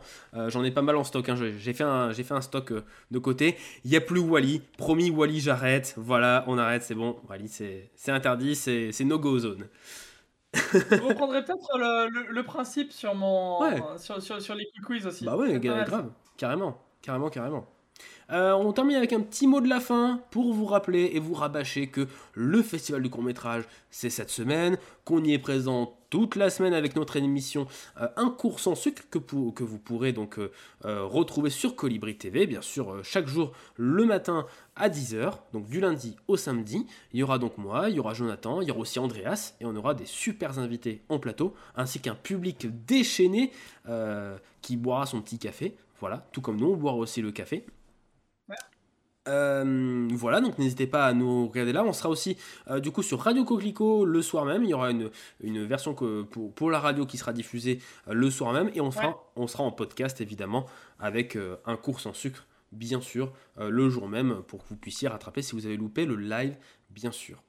Euh, Ouais, voilà, ça- voilà. Du lundi au samedi, ça va être trop cool. Voilà. Et puis on De a du coup Andreas qui sera avec nous, sûrement Ouais. Isia qui passera une tête, et puis euh, on aura peut-être euh, Emma aussi euh, qui euh, est là Mm. sur Culturellement Vote qui va nous f- venir nous faire un coucou. Et puis euh, Grave. voilà, ça va être euh, assez, euh, assez sympa. Je peux Trop rajouter bien. un mot qui n'a absolument Vas-y. rien à voir avec le festival du court métrage. Mais je t'en prie. Euh, je sais pas si vous vous souvenez, il y a deux ans, euh, pendant le festival du court métrage en 2020, Mhm. il y avait euh, Alain Guiraudy qui tournait euh, Viens, je t'emmène. Oui. c'est un film qui revenait, Oui. qui était de Place de Jade et qui revenait sur la scène d'une attaque terroriste. C'est ça. Et J'ai vu la t'avais, news, ouais. des gens qui posaient notamment la- les fleurs au pied de la statue de Versailles Eh bien, il vient proposer une avant-première au cinéma Les Ambiances le 14 février.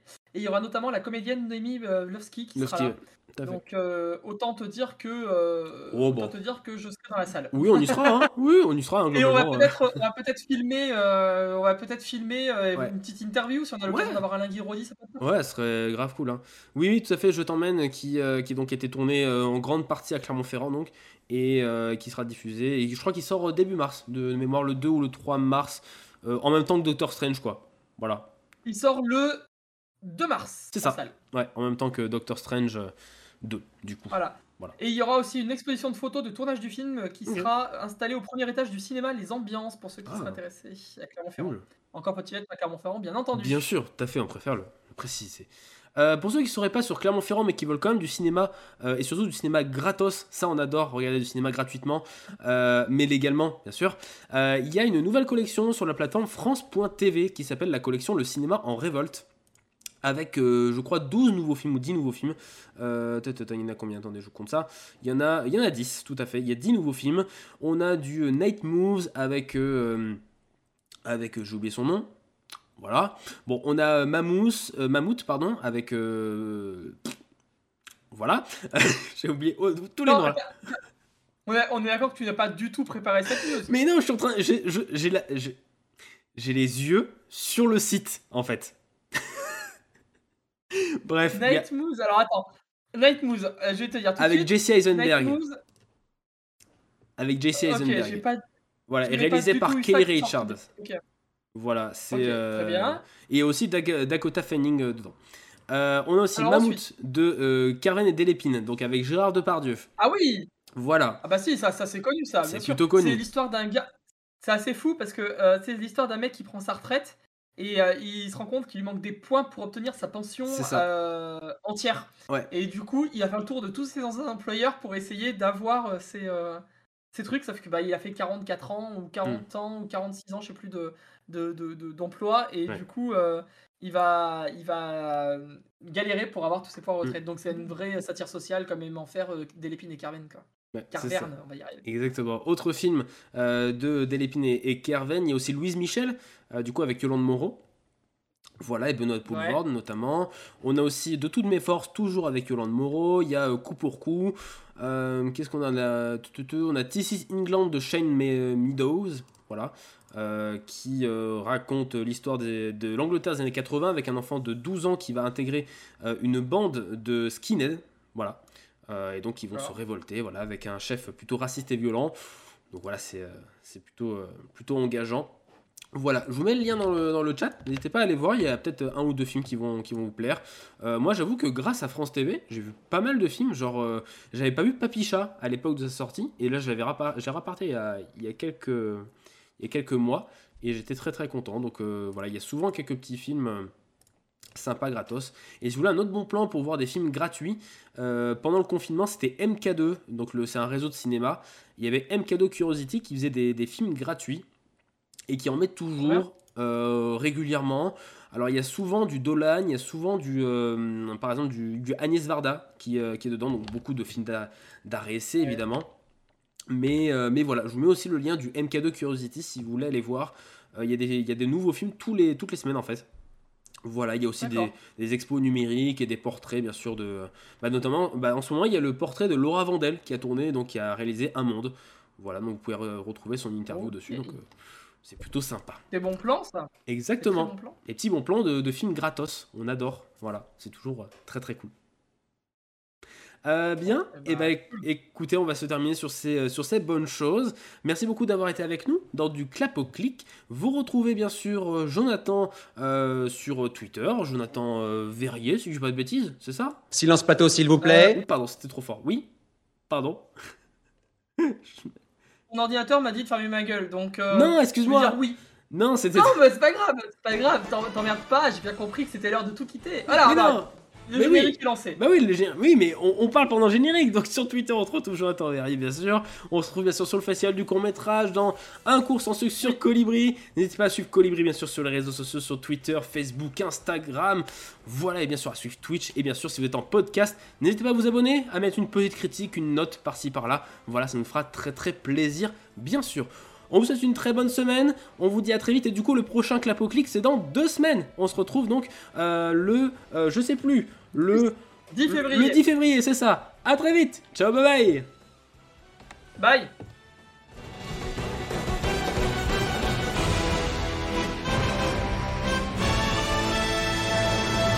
Au cas où on se reverrait pas d'ici là, je vous souhaite une bonne soirée et une excellente nuit.